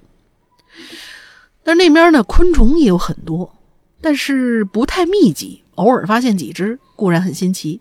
嗯 有时候我们会把像阔鱼啊、蜗牛那种表面很粘的，上面撒上盐，它们就会扭曲着，随后就脱水而死。哎哎，这个到底是真的假的？我因为我从来没有试过，我呢抓小动物一般都回来是跟他们玩儿，就啊这种东西是真的吗？对，不是这种东西，就是撒上盐真的会会死掉吗？嗯，那是啊，我一真的我一直都没有验证过吸吸水分呢，各种各样的，它有腐哦蚀性啊，盐本身就是有腐蚀性的呀。嗯我觉得是是这这个，啊我觉得是可能的，嗯嗯嗯嗯嗯。然后他还说，还有一八年左右，再次到那儿去的时候啊，那边建了一个游泳池，但是接下来这一幕就让我很恶心了。嗯池子里头啊，只有少量的水，但是却覆盖了满满当当的尸体啊，啊！当然了，螳螂的尸体，但是。哦更多的呢是形如铁丝一样蠕动的虫子。OK，嗯，对，这这这个我到时候讲完以后可以跟大家说一下啊。有些人都快爬上来了，之后之后知道那是弓形虫，是一种寄生昆虫。总之啊，挺恐怖的。想到水池放水之后，人们在寄生卵中畅游，咦，让人不寒而栗。嗯呃，对，结束了。但实际上我说，嗯嗯，我说一下这虫子，就是我在也是应该小学吧，初中的时候，就是上次我不是我刚才不是说呢，我爸经常出去写生给我带回来那个玩意儿，他、嗯。我第一次见到这种虫子的时候，就是在那个时候，我当时我们都不知道这是什么玩意儿，也没有什么网上可以去查这玩意儿，就是他当时给我带回来一个蜻蜓。然后他把这蜻蜓啊装一个盒里头，但是过几天那那蜻蜓给就是肯定你想那蜻蜓，你一旦抓回来，那它肯定没什么活的那个可能性，但是那就会觉得哎，你做个标本啊什么的，那翅膀还挺好看，我带回来，带回来以后就发现这个蜻蜓的身体里面开始钻出一种跟线一样的东西，大概是两。一点五到两毫米那么宽，黑色，然后很长很长很长，大概得有二十公分那么长，然后行动很缓慢，也没有到处爬的趋势。然后我当时我靠，异形入侵，就我脑子里面就会会想到异形入侵这个词儿，我没有想到是什么其他的虫类。嗯然后说，哎，这个有意思啊，嗯它还活的，那看起来特别像是，你知道有些虫子它排的那个粪便，其实也是那种线性的那种东西嘛。嗯嗯他说，我说我说爸，这个它它是这是便便吗？我爸说不会吧，它还会动呢，那就看看吧。嗯，那看看也没多长时间，嗯，可能也是因为在那小盒里面待着，没有养分，没有吃的东西，它也就，因为我不知道那东西到底吃什么东西啊，嗯它也就挂掉了。然后到了我都不知道那个玩意儿到底是什么，是好多好多年之后，他看一个科普的一个视频的时候知道，就是这种像螳，尤其是螳螂，尤其是螳螂，还有马呃就是蝗虫之类的，还有什么，它们的身体里面有的时候会寄生一种叫铁线虫。应该是铁线虫，还不知道是弓弓形虫那么一种东西，反正那类的 那类的吧。然后呢，他们会在里面汲取养分，之后呢，就会，你想，它在它肚子里面吃吃吃吃吃，其实就已经把这个东西从内部掏空了。然后这个虫子呢，它其实已经是死掉的状态，可是那个虫子可以操控它还继续活动。哦，有点像僵尸的那种感觉，嗯，还得操纵它继续活动，直到这个养分完全被掏空以后，它们就会从那个肛门那个位置就钻出来，人们就会看见就是这种线性的这种东西。所以当时其实应该是我我我老爸给我抓回来那只蜻蜓，嗯，都未必是它为什么那么好抓，它有可能未必都是活的，或者说是已经半死的一个状态了，可能才才让它抓回来。对，然后那个吃空了以后，它就自己就出来了。然后它的行动，它也不会就是像那种什么蠕就各种各样的蠕虫那样到处蠕动那种，它的行动特别特别的迟缓。嗯嗯，就就感觉像一个什么，就就那种你知道那种皮筋儿上了劲儿以后，你把它放在那儿，就是松开以后，它可能自己还会稍微动一下的那种感觉。嗯嗯嗯嗯，就那么慢。嗯，对，就就就。嗯，反正这是我知道的一些啊，具体很详细的那种我没有仔细查过，我就知道这个到底是大概是什么样子。他当时看到那个寄生那种线性虫，应该是那样的。嗯嗯。好，下一个叫张 JZC 啊，诗阳哥、龙玲姐，晚上好，晚上好啊。这看了这么多听友写的令人起鸡皮疙瘩的故事，我想给大家平复一下心情，写一个。有点暖的故事吧。故事的主角呢是一只鸡居。这是我一看到这期话题就冒出来的写作思路，但肯定不符合要求。但写都写完了，就投稿吧，就当是练习写作文吧。P.S. 故事中各种动物的习性都是我一边查百度百科，一边呢。融合进去的啊，不是我瞎编的。下面故事就开始了啊。仰望天空的寄居啊，名字叫仰望天空的寄居，这好像是一个挺浪漫的故事，不知道咱们听听看啊。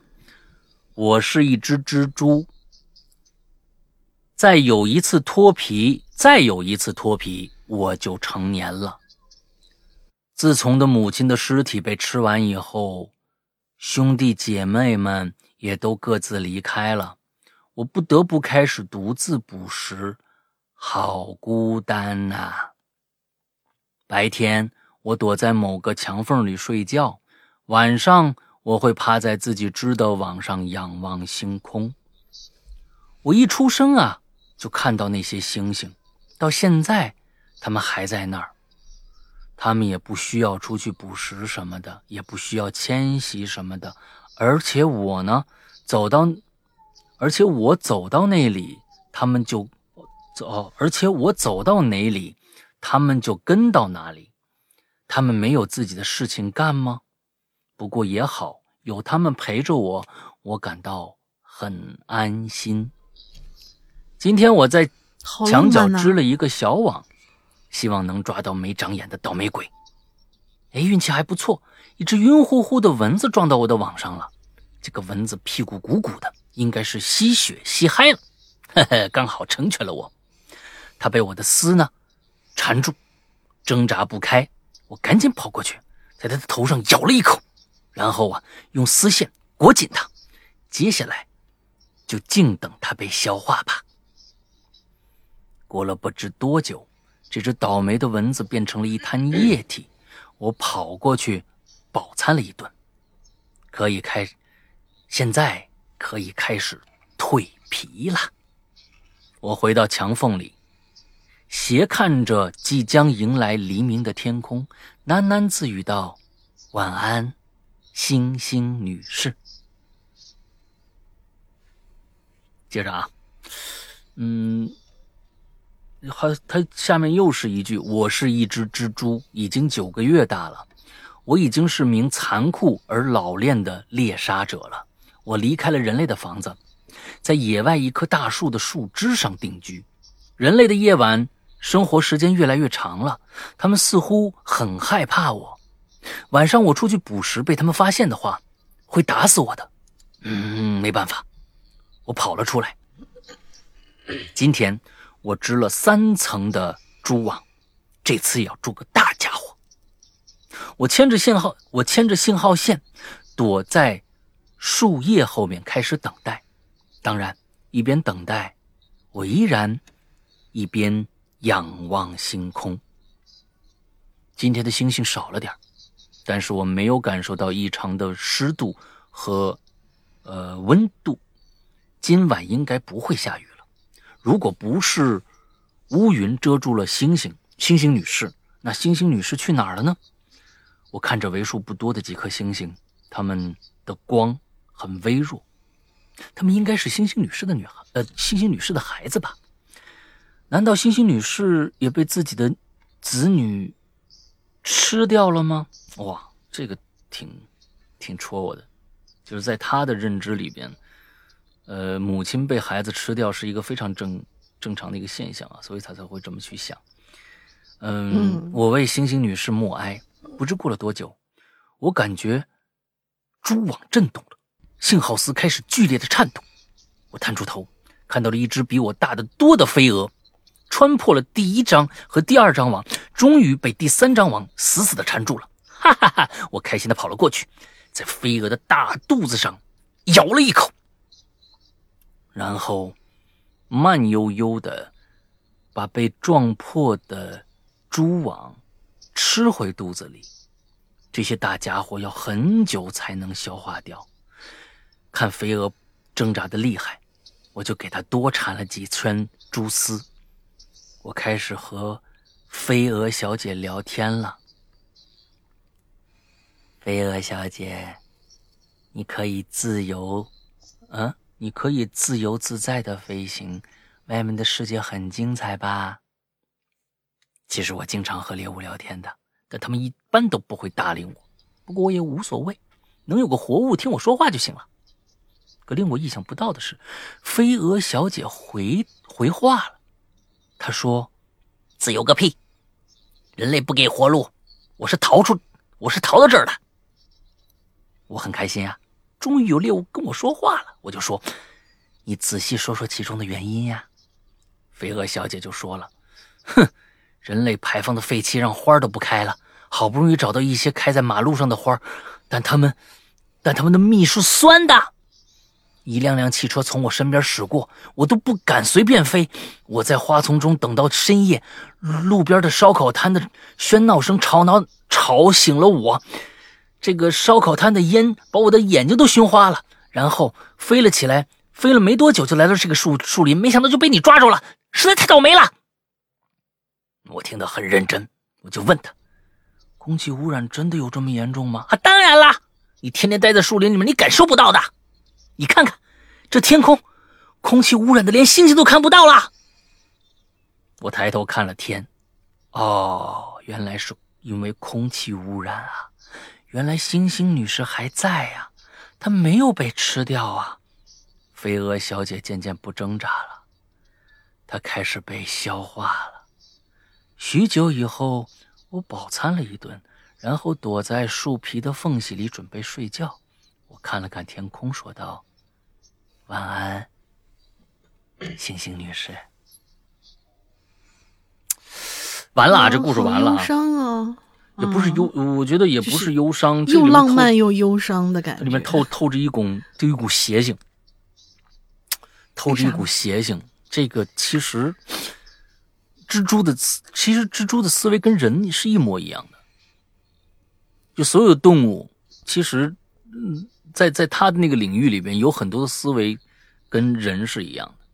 你看，它也很残酷嘛，它有它的浪漫，它也有它的残酷，它有它的局限。是每一种生物都是这样，它的局限就在于哦，我我我把我妈吃了，啊，可能我感觉到一个淡淡的忧伤或者是不幸，但是这是一个必然的过程。所以猩猩被呃被大气污染遮挡住了，它就是会认为这是它的局限，它会认为哎，猩猩猩猩妈妈猩猩女士是不是被小猩猩给吃了？就我觉得这一点上写这这这一点上非写这个。抽出这么一个东西来是非常牛逼的一点啊！其实他也有他有的残酷啊，他每天就是狩猎者嘛，他也不出去。等到所有的生物被他抓住了以后，他还会觉得很很解闷儿的跟他们说：“你你无所谓，你不跟我说话也无所谓，反正你已经是我的盘中餐了。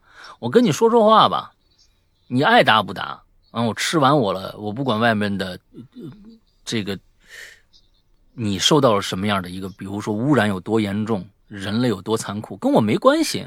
我吃了你了，今天我吃的很饱。我看看天上，嗯，好像唯一的精神寄托就是星星。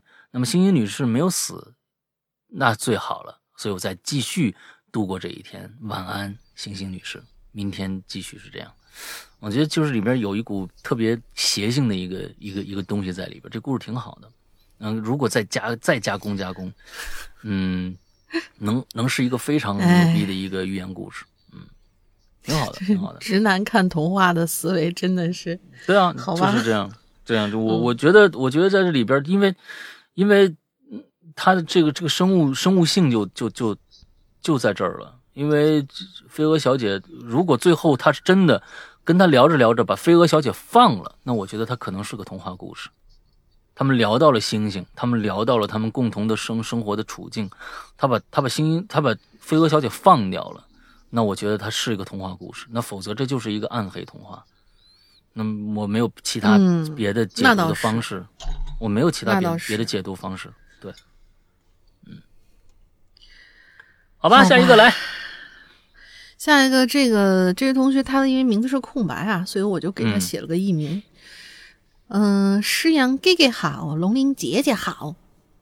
天津人啊，在我的经历当中呢，遇到最恐怖的动物，那就是一只会骗人的狗子。嗯，那是我读初三的时候，一天周末，按惯例呢，我们都要提前回学校补课的。而我记得那天好像有个什么新网游要上线了。啊，第一天注册试玩会送很多极品装备，于是我就计划在周日跟班主任请假。嗯，我病了，然后我周一再回学校。之后我就背着包啊去网吧试玩那个新游戏。嗯，周日当天我就早早出了家门了，然后就去网吧，在路上呢就发了条短信给班主任，请好病假，说在家休息。没想到我们班主任立马就信了，还让我好好休息呀。嗯，然后我就奔到了网吧。在快到网吧的时候啊，我突然就想起这个同班邻村的那位同学，应该叫老徐。老徐平时呢对这游戏也很感兴趣，于是我在 QQ 里问他：“老徐，一起啊？”老徐却说：“不了，要回校补作业。”好吧，那我就自个儿去 happy。网吧里我大概干了五个小时左右，终于拿到三件极好的装备。这东西，嗯，这卖的话大一千块钱呢。对于我这种零充值的玩家，那真是捡大便宜了。虽然没工夫吃午饭吧，我就顾我也顾不上饥饿。正想呢，准备把这好消息分享给老徐，结果老徐突然发条消息过来。说赶紧回去，这事儿让班主任知道了。不是你，你班主任是不是也联机呢？你们在网上碰见了是吗？还正准备打电话给我妈呢。我想我想，着不对呀，那班主任咋知道呢？啊，这事儿就只有我跟老徐知道。我说老徐，你不会把我供出去了吧？我没有骗小狗，你赶紧回去吧。原来是这个意思。这这这应该不是吧？应该不是，就是狗就是他呀，是吗？真的狗肯定狗就是他呀，那不是他谁呢？你说的肯定是他呀，你你接着往下干吧。行吧，行吧。嗯，虽然还有最后一个顶级装备的任务没做，但是眼见大事不妙，我立刻下机飞速赶回了学校。回校我就直接去了班主任办公室。班主任看了我，一脸错愕：“哎，小鹏啊，你不是生病了吗？怎么回校了？”我顿时就明白过来，丫的，我上老徐当了。我只能说啊，我觉得我好的差不多了，我就回来了。嗯，班主任说：“哎呀，真巧啊，今天又有两个也是今天生病，刚才也回校了。难得你们这么上心，你们啊学习这么刻苦，肯定会有回报的。”我说：“是是是是是啊，对，虽然心心里都想着，虽然没拿到最后一件装备啊，幸亏我妈不知道这事儿。”下午上两节课，课间呢，我把老徐一顿臭骂。妈的，这狗是真的狗啊！自己不去，还把我给霍霍了。人可以骗人，狗不能骗人呐。老徐说：“没错，我是小狗，哼 我我成精小狗啊！对对对，我是为了你好嘛，对不对？免得你妈骂你嘛。嗯，还真是，好吧。不要侮辱狗啊！嗯，狗 不会撒谎的。”嗯嗯，行了，嗯嗯啊，这还真挺狗的啊。下面一个叫三水古月，哈喽怪谈的老大世阳哥和永远需要老大操心的大玲玲，你们好啊！啊，说令人头皮发麻的生物，在南方首屈一指的当属蟑螂。蟑螂这种害虫呢，不仅多，速度还快，你要打它呢，也未必打得中。另外一个就是老鼠。说实话，在南方的老鼠是属于那种猫见了都害怕的那种，因为个头非常的大，速度也非常的快，在你眼前跑过去，你都没反应过来呢。呃，确实，啊，海南呢说什么八大怪，我觉得这个东西啊，每个地方都有他妈一个八大怪。哎呦我的天哪，其中一怪就是老鼠大啊，老鼠那个老鼠，这这这海南那个老鼠它。它个头身材呢，并不是很大，但它尾巴巨长无比，能能是它俩身子长，那个尾巴，是吗？哎呀，当期当然了，这期话题老说这些令人头皮发麻的动物也不是个事儿啊。那我就说说另外一种动物吧，应该说是呃昆虫。哎，我们来说说蝴蝶。在我的老家有这么一个说法。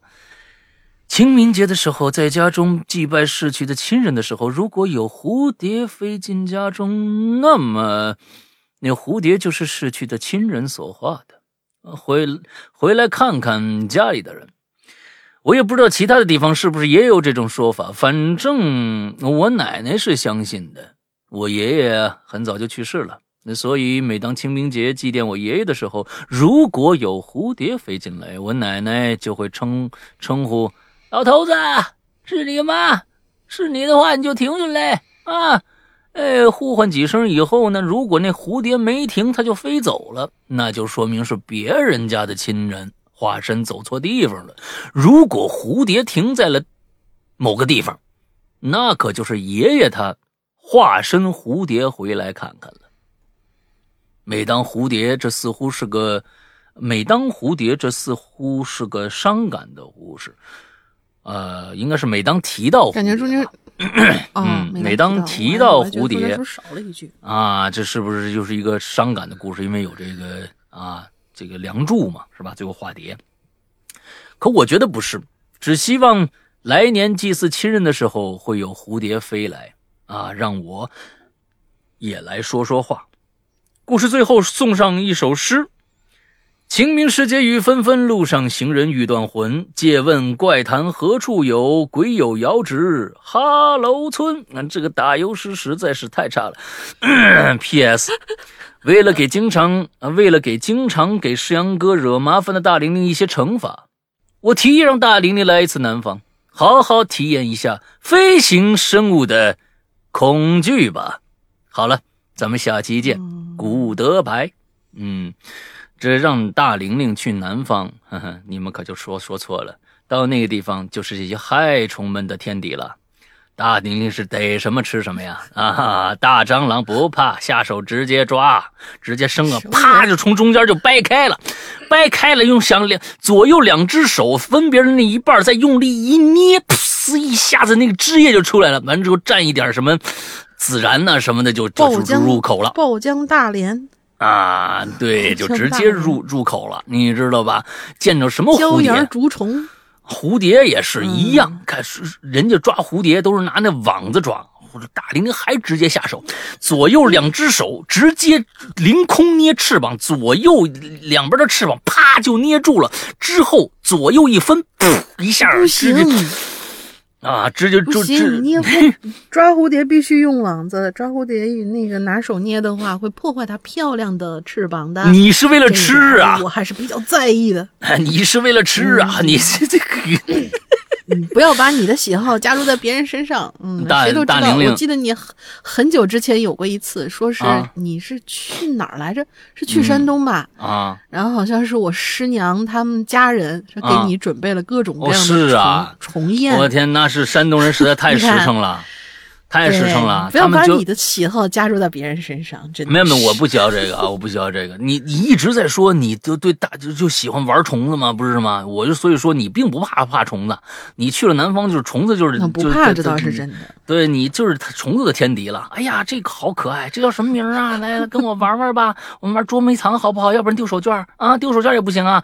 那一二三木头人呢？嗯，这个是吧？来吧，下边俩吧。嗯嗯，下面这位叫诗诗，山哥大玲玲，你们好！我听了好多期节目，今天冲这期主题，我来说一下我从小害怕到现在虫子，那就是白蚁。嗯，啊，白蚁很难见呐、我呃南方也不是你木质建筑，如果不是很多木质的话，这应该不太多见了。白白蚂蚁一种，哎，白蚂蚁一种，只要下雨天就会成群结队从墙飞出来里飞出来。对对对对对，海南很多呀，啊真的啊这个知道。嗯，海南一下雨就飞那种大长翅膀的，哗就飞出来了。哦，而每次我看见它们，都会让我特别慌乱，在慌乱同时啊，我就叫出来了，还有头皮发麻的感觉。其实白蚂蚁不就是你见多在海南，我是一点都不怕怕这个东西，反正就是飞飞上你爬了一下就就掉了。确实，嗯，它估计是密孔。特别多，就是你只要一下嗯。雨，就就就就好多就飞出来了，啊、就好多飞出来了。嗯。嗯，下一位啊，这位四零幺宿管员，嗯。山羊哥大玲玲松花蛋好，呃，松花蛋嗯，像像叫松花汤、蛋花汤呃蛋花汤啊，蛋花蛋花汤，嗯。嗯，上次大惊小怪主题写的有点脏了，在此忏悔告罪，啊。接受主的制裁，阿门。嗯，害怕的冷门宠，害怕的冷门宠啊，一开始呢是蛇，后面就慢慢的对于这种没有毛发的宠物呢都有点抵触了。嗯。九十年代乡下童年生活那真是多姿多彩，上山掏鸟窝、摘野果、嗯下河摸鱼摸虾，跟现在的孩子乐趣真是大相径庭。什么嗯电子产品啊、零食啊、游乐园啊、迪士尼啊，都是跟钱息息相关的。对，我那时候差不多七八岁吧，河边的稻田、田岸都是用石头一块一块垒砌起来的，这样比较不会坍塌。嗯灌溉稻田的水呢，也是从河里引流上来的。因此呢，到了秋秋后，田里呢就会有挺多的鱼，还有一种鲶鱼会躲嗯在田岸边的石头缝里，是的，是的，只需要用手进去一揪，就能揪出来了。嗯。秋收后的一天午后，我呢跟着村里几个比较大的孩子上田里去抓鱼。嗯。光脚啊踩在田里怕硌脚呢，我就穿的凉鞋下田，就是那种土黄色圆点儿那种豹纹的凉鞋。那时候几乎都是这种标配，是吗挺？潮你们的标配。就就我怎么想嗯这这种凉鞋到底还有豹纹的凉鞋啊？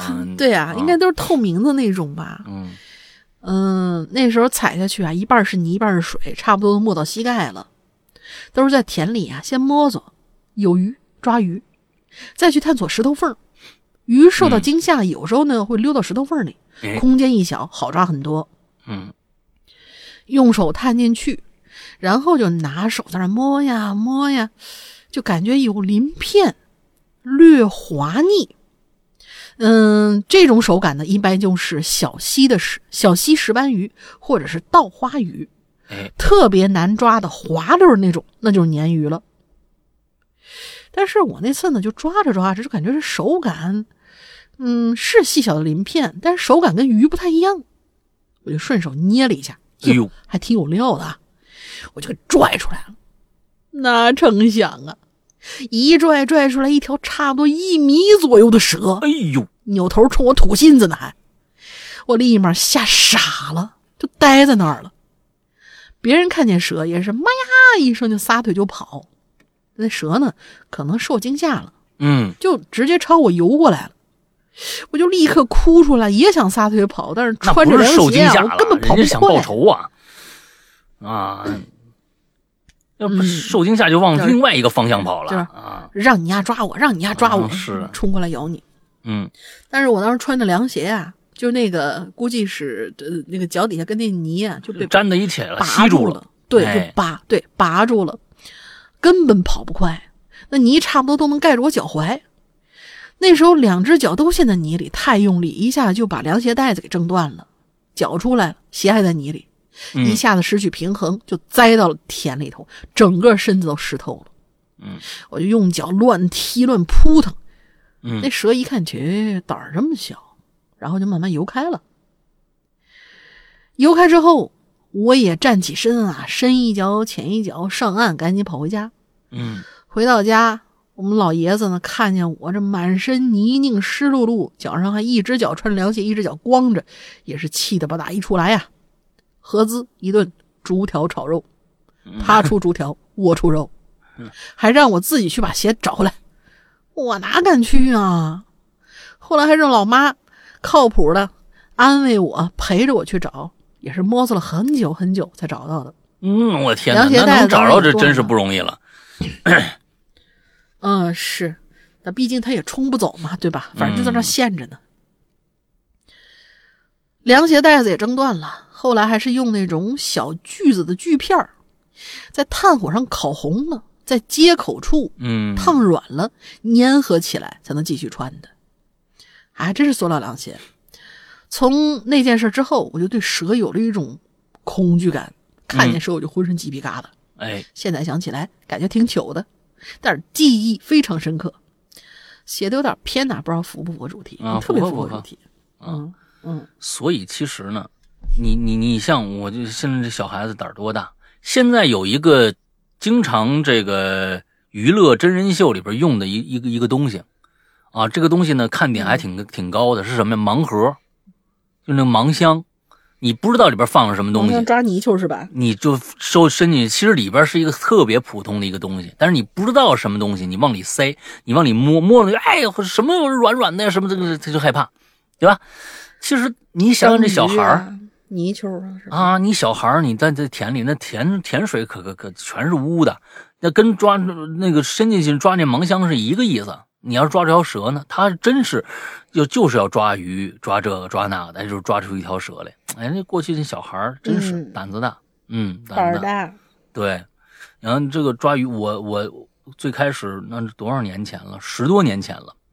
十多年前我们去那个营口，黄河入海口。辽宁嗯啊，不是，不是，不是，不不是营口，是营东营，东营，东营，黄河入海口，哦，山东东营。东营嗯去抓这个螃蟹。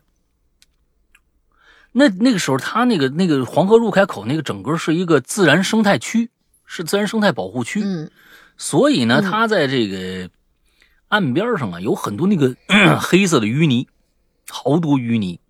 之后呢，好，你就看那个淤泥上面有都是有洞的，一个洞一个洞一个洞，有洞的就说明啊，这里边有螃蟹、河蟹。河蟹它还不是海蟹，它是黄河入海口。我就说啊，蛏子也是那样抓的，就是上面有洞，之后呢，你要知道，还是这个什么的。嗯你就把手啊就往里那个泥里面往里探，就往里面掏掏掏，它它已经钻得很深了，掏掏掏掏掏，一直往里面掏，就掏到了一个，你们谁抓抓过螃蟹啊？就螃蟹它是那个那个四个脚，它非常有力量。就就咔就开始跟你的手就做做做斗争，最开始一两次你真的有点害怕，你是真的有点，因为它它的那个你往里钻的，忽然有个活物就开始在你的手上手手心跟你作用起来了，你真的是有点害怕。但是抓那么一两次，你你就不害怕了。嗯，抓住兜着泥一鼓，它因为那个那个螃蟹不大，差不多就是手心那么大一个那种小螃蟹。咵一下，你连着泥带那螃蟹一起抓出来，完了之后放在旁边塑料袋里头。哎，回去干嘛呢？洗干净喽，做那个醉蟹，当那个下酒的那个小小小小咸菜。做醉蟹，那这那时候我就我去过好几次，就去过好几次。我但是那个手感啊，真的是最开始一两次还是挺可怕的。嗯。嗯，那那我我问一句，醉蟹、醉虾这种是真的是生吃是吗？对，生吃，生吃。哦本身呢，其实野外的东西啊，它越野外的东西越干净，嗯，它是越干净的东西。嗯，是是是是。对，它就是你活着。就好奇这个是真的，只拿那个就是比如说酒啊什么的料理，其他的都都都不不放。你先拿清水回去以后啊，给表面先洗洗干净喽。啊，洗干净了完之后呢，就拿一点水吐泥什么的给它泡着，泡让它吐泥。嗯，哎，让它吐泥，把泥都吐吐的差不多了，直接就拿那个高度酒就给腌了。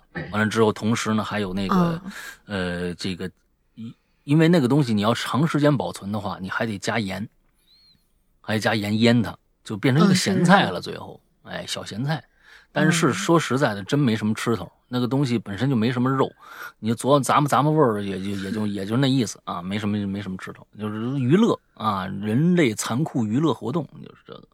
嗯，是这，你还不如辣炒一个蟹呢。哎，那壳最起码还能嚼嚼啊。咱最后一个啊，刀疤兔。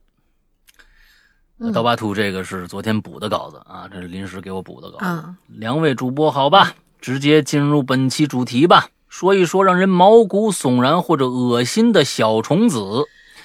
以下呢，故事来自同事的口述。十几年前，单位啊给非北京招聘的员工啊提供集体宿舍，一是解决这个员工住房的问题，真好。你知道咱们现在谁管你住房？赶紧出出租去吧。嗯，二是待这个这这这个地方不一般。所以呢，就解决也 也是可以，也是可以理解的。二是加强员工之间的交流，你看看这个公司文化，哎，还人家就好。每间宿舍住三到四个人不等，你看人还不多，每个人各有特点。嗯，这小刘啊，喜欢运动，喜欢大自然，什么时候都是洗凉水澡，哎，即便冬天也一样。一盆一盆凉水往头顶上浇啊，一声一声的惨叫啊！好家伙，每天晚上都能从这个卫生间听到一声一声的惨叫和这个水流的声音。早上六点，小刘呢把这个宿舍所有的窗户打开，迎着三九寒冬啊，那个那个大风啊，就喊：“借他妈多口清新的空气呀！美好的一天可就开始了。”刺骨的寒风一下就把宿舍仅存的热气就带走了，舍友瞬间就清醒了，一阵阵咒骂呀啊，全家都骂到了什么的啊！直到有一次，小刘早上把窗户打开，大片的雪花和凛冽的寒风一下充满宿舍，然后啊，枕头啊、手电呐、画报啊，全都砸过去了，小刘就这样没了。嗯。嗯，以后呢，这小刘就收敛多了啊。我估计小刘应该是一个南方人，我估计是南方人，南方人愿意这么干。没见过雪，嗯，看见开心。接着说啊，小刘说过去了。阿翔，阿翔是个学霸，每天都拿着书在这个窗台上看。读书啊，你肯定是费脑子的。阿翔手里除了书，那还经常拿一点饼干，然后补充补充一下这个这个这个这个蛋白质啊。脑蛋白什么之类的，哎，边吃边看。后来呀，舍友打扫卫生的时候呢，经常就发现呢，这窗台上放着一片片的饼干，哎，还整整齐齐码成一排。那个时候流行这个奥利奥，那那种夹心饼干啊，现在也挺挺好的。这些饼干呢，都是把夹心的白色的那一面啊朝上。那看来他是把那个饼干应该是掰开了吧？是不是就就这么着？嗯，顺便说一句啊，嗯这个宿舍里男生呢也是偶尔会做卫生的，没那么脏。哎呦，你这话说的，女生宿舍比男生宿舍有时候脏多了。嗯，你问大玲就知道了。舍友啊，啊嗯，我舍友？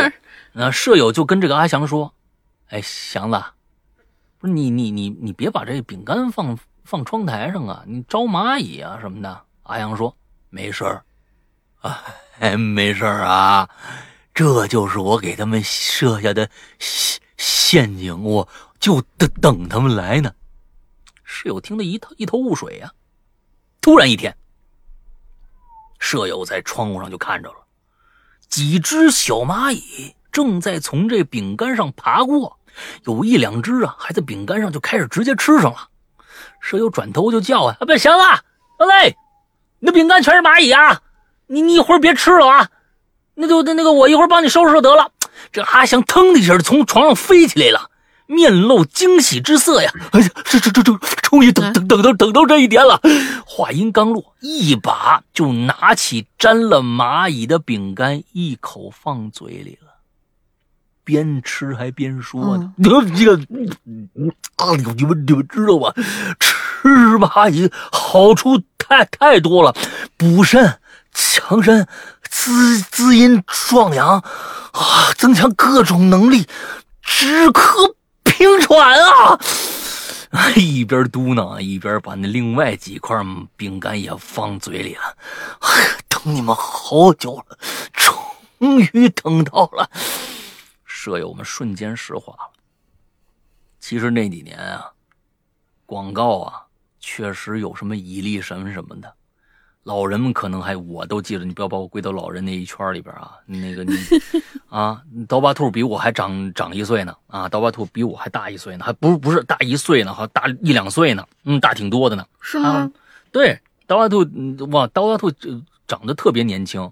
完了之后呢，就我还以为他比我小呢，一问人家比我大两岁呢，啊，好像是啊。哎呦，那时候老人可能还依稀记得。你看这这这个刀疤兔，无疑啊是把我们已经划到老年那一堆里了啊，确实是，那这岁数确实到了。这蚂蚁啊，说蚂蚁有很多的好处，但是这么吃了，这么吃法简直了。最近啊，被封在家里隔离，心情啊瞬间低落。果然，人呢还是需要阳光的，太多的阴暗有点承受不了。好怀念那些在学生宿舍的时光啊，怀念那些人和事儿，还有青涩的感情。好久没有出去透气儿了啊，还好有怪谈相伴。祝各位一切越来越好啊，好运相伴。呃，祝这个施阳那个陆冲的这个技技能啊，呃，越来越突飞猛进。呃，皮蛋儿他们是膘肥体胖。祝这个大大玲玲美丽动人，怎么都吃不胖。嗯哼，谢谢见吉言吧。嗯，是啊，啊这个最近啊，上个星期我在咱们这个会员专区的这个呃失踪里边啊，讲了一整期我陆冲的这个呃初体验。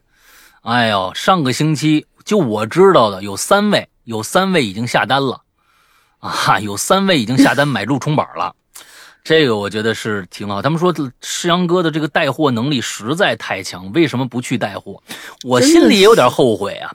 我说这一期我要跟他们商家聊一聊，说说不定还真有点钱能来呢。哎，可惜了啊，可惜了。嗯啊、不过呢，嗯、我是觉得上一期其实我主要讲了一个一个点，我觉得每一个人都有，每一个人都有，就是隐性的梦想，隐形的梦想或者隐性的梦想，就是说有一些东西可能在我们嗯日常生活当中，我们都是特别特别的去羡慕别人有有某种技能，但是从来没有去想过，如果我掌握了这个技能会怎样，就是一种隐性的梦想。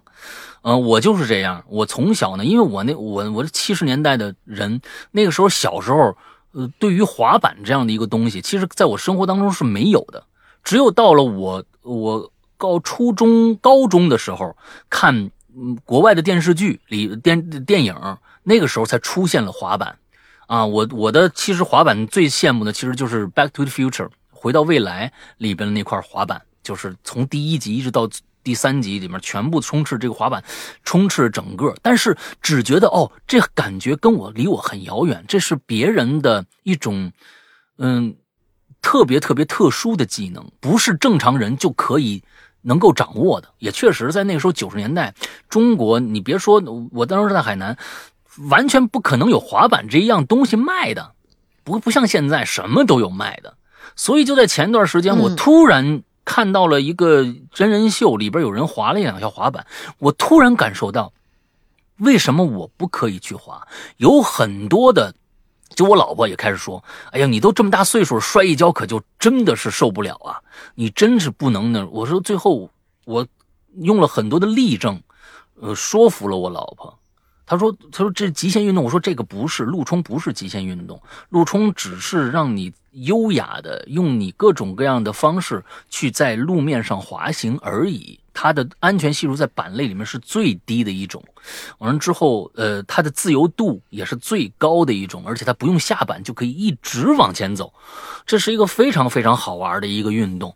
我又给他找了很多国内国外的一些录像，我给他看，我说这不是极限运动，即使是极限运动，我们不做极限动作不就完了吗？自行车有没有极限运动呢？汽车有没有极限运动呢？我们不开还不骑了吗？最后把他我我用我的口才把他说服了，当然了，你一定要带各种各样的护具什么的。所以我在一个星期之内就已经现在就刷街无障碍了，啊，我所以那期我就非常非常有感触。我也是在前一段时间被居家隔离，被各种各样的政策、各种各样的新闻、各种各样的负面充斥着我整个脑子，觉得特别特别的不开心，特别的阴郁。所以有了这项活动以后，打开了我一个。相当于一个另外的一个世界，我就不用去想那么多其他的烦心事儿了。我每天只要用四十分钟去完成了这样的一个东西，起码我不会像网络上那些大神那样优雅的那种各种各样的一百八十度转弯什么这个那的，我那些我还没学到，我可能在以后吧，甚至我可能就不学了。但是起码我掌握了这个东西的基础的一个一个功能，我觉得我很开心。那么其实我也想在这儿，嗯嗯，跟。咱们所有的国友都说，不一定是滑板，有可能是一把吉他，有可能是一一套，呃，彩彩铅笔，可能都是你隐形的一种梦想。那种梦想，只觉得这个东西好像只只能别人会，我是平常人是不会的。嗯，这个东西跟我们。常人是好像离得好远好远，所以才有了各种各样的什么什么大神，什么什么大神，这个大神那个大神。其实我想说，你即使变不成大神，你也能变成个小鬼儿啊，对不对？其实这些东西有一些东西，你真的去试试看，你会发现，哎，我好像也能掌握它最基础的一些功能，能够给我们的生活带来很多的色彩。不必要每天，嗯，就是充斥那么多的负信息。那个，你同时你就能拿这些东西来填充那些空白，这是一个特别特别好的一个事儿。千万不要不敢，也有可能会说，哎，我还能，我连唱歌都唱不准准调子，我能弹吉他吗？是不是？我能学钢琴吗？很多钢琴大师唱歌是走调的，那个是两种。两种啊，你让嗯嗯啊，这个东西，这个龙玲一定是有有有有谈资的，因为他最喜欢看这个《青春环游记》。你让郎朗给你唱个歌，他真的给你郎朗唱歌真的跑调，他跟真给你唱不好，所以这是两种两种，所以真的不要忽略了生活中。其实某一些看似高大上，但其实它其实很落地的某些美好，它真的能给你的生活带来特别特别多的丰富多彩的嗯生活的意义。像我现在，我我每天早上起来开始干活，我冲就是赶紧，我想把工作赶紧干完，在下午的时候，我能够享受四十分钟到一个小时在公园里边的一个一个滑行的乐趣。那个东西是我生活的一个动力了，变成，所以也希望大家能够有这些东西，能够去填充生活中的一些空白。OK，大概就是这样吧。那么今天我们的整个的这期啊，可爱的小动物的一个专题啊，到今天就结束了。下个星期呢，星期一 啊，今天我们来啊，我们就有新话题了，大家赶紧去踊跃踊跃留言吧。大玲玲想一个进群密码吧。进群密码是我们故事与他这位同学，嗯，他呢在。一棵树上，嗯，掏鸟窝，结果被扎了，啊，他被什么东西扎了？我当时有仔细的介绍过这几个字儿到底是哪几个字儿啊？是他们那儿的一个方言，三个字儿的一种虫啊。OK，我给个提示吧，叫什么什么子？对，什么什么子？啊啊啊，三个字儿啊，嗯，好吧。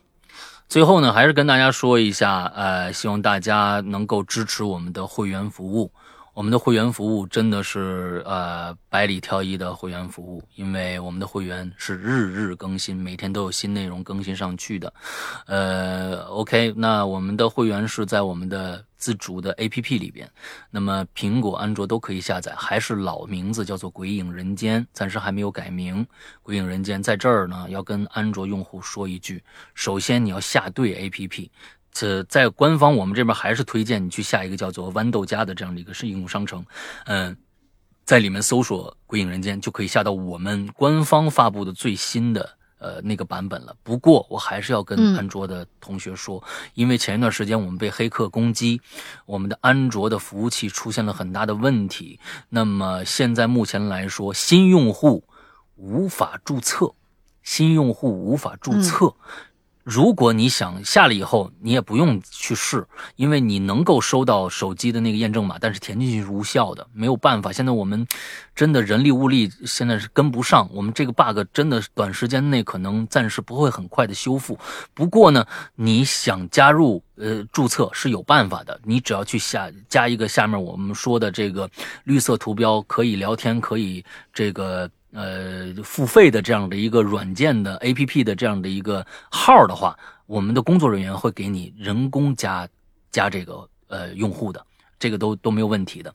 呃，这个给很多的安卓用户带来了很大的麻烦，这个我们真的是特别抱歉。那也请安卓用户体谅一下，这个真的是我们自己私人做的这么一个东西，有很多很多的不足啊。但是我们也在补救，但是。人力、物力、财力都达不到，所以就不会那么快。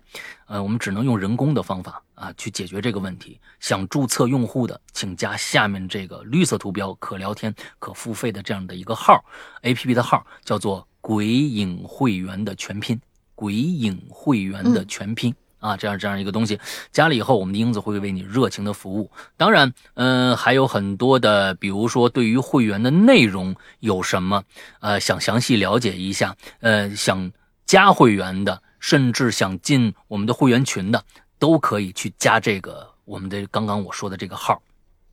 也希望自己成为会员的朋友。自己已经成为会员的朋友，一定去加这个号进我们的会员群，这样你能找找到大组织。你可以不说话，你可以把会这个这个群呢屏蔽掉，就比如说嗯不看他的消息都可以。但是你找到了一个大部队，以后你遇到什么问题都可以及时的为你解决，这个我觉得是很重要的一点啊，请大家一定去加一下我们的。会员群，那我们的会员到底有有什么东西呢？其实举一个最简单的例子，我们每一周有一个有一个栏目叫做怪藏，我们的怪藏里面每一周都会有一个新的故事上线，会在星期天上线。就这一个栏目里面就已经有两两百八十多集的故事等着大家去听了，对，每一个都是非常精致的小的恐怖短片。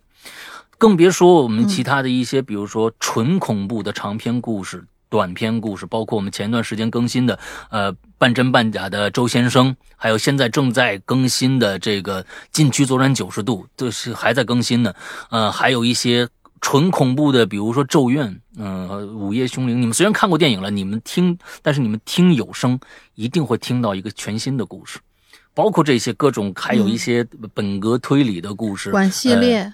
对，馆系列。馆系列现在是奇面馆。那么，总之呢，有各种各样好听的故事等着大家来，哎，去听听看。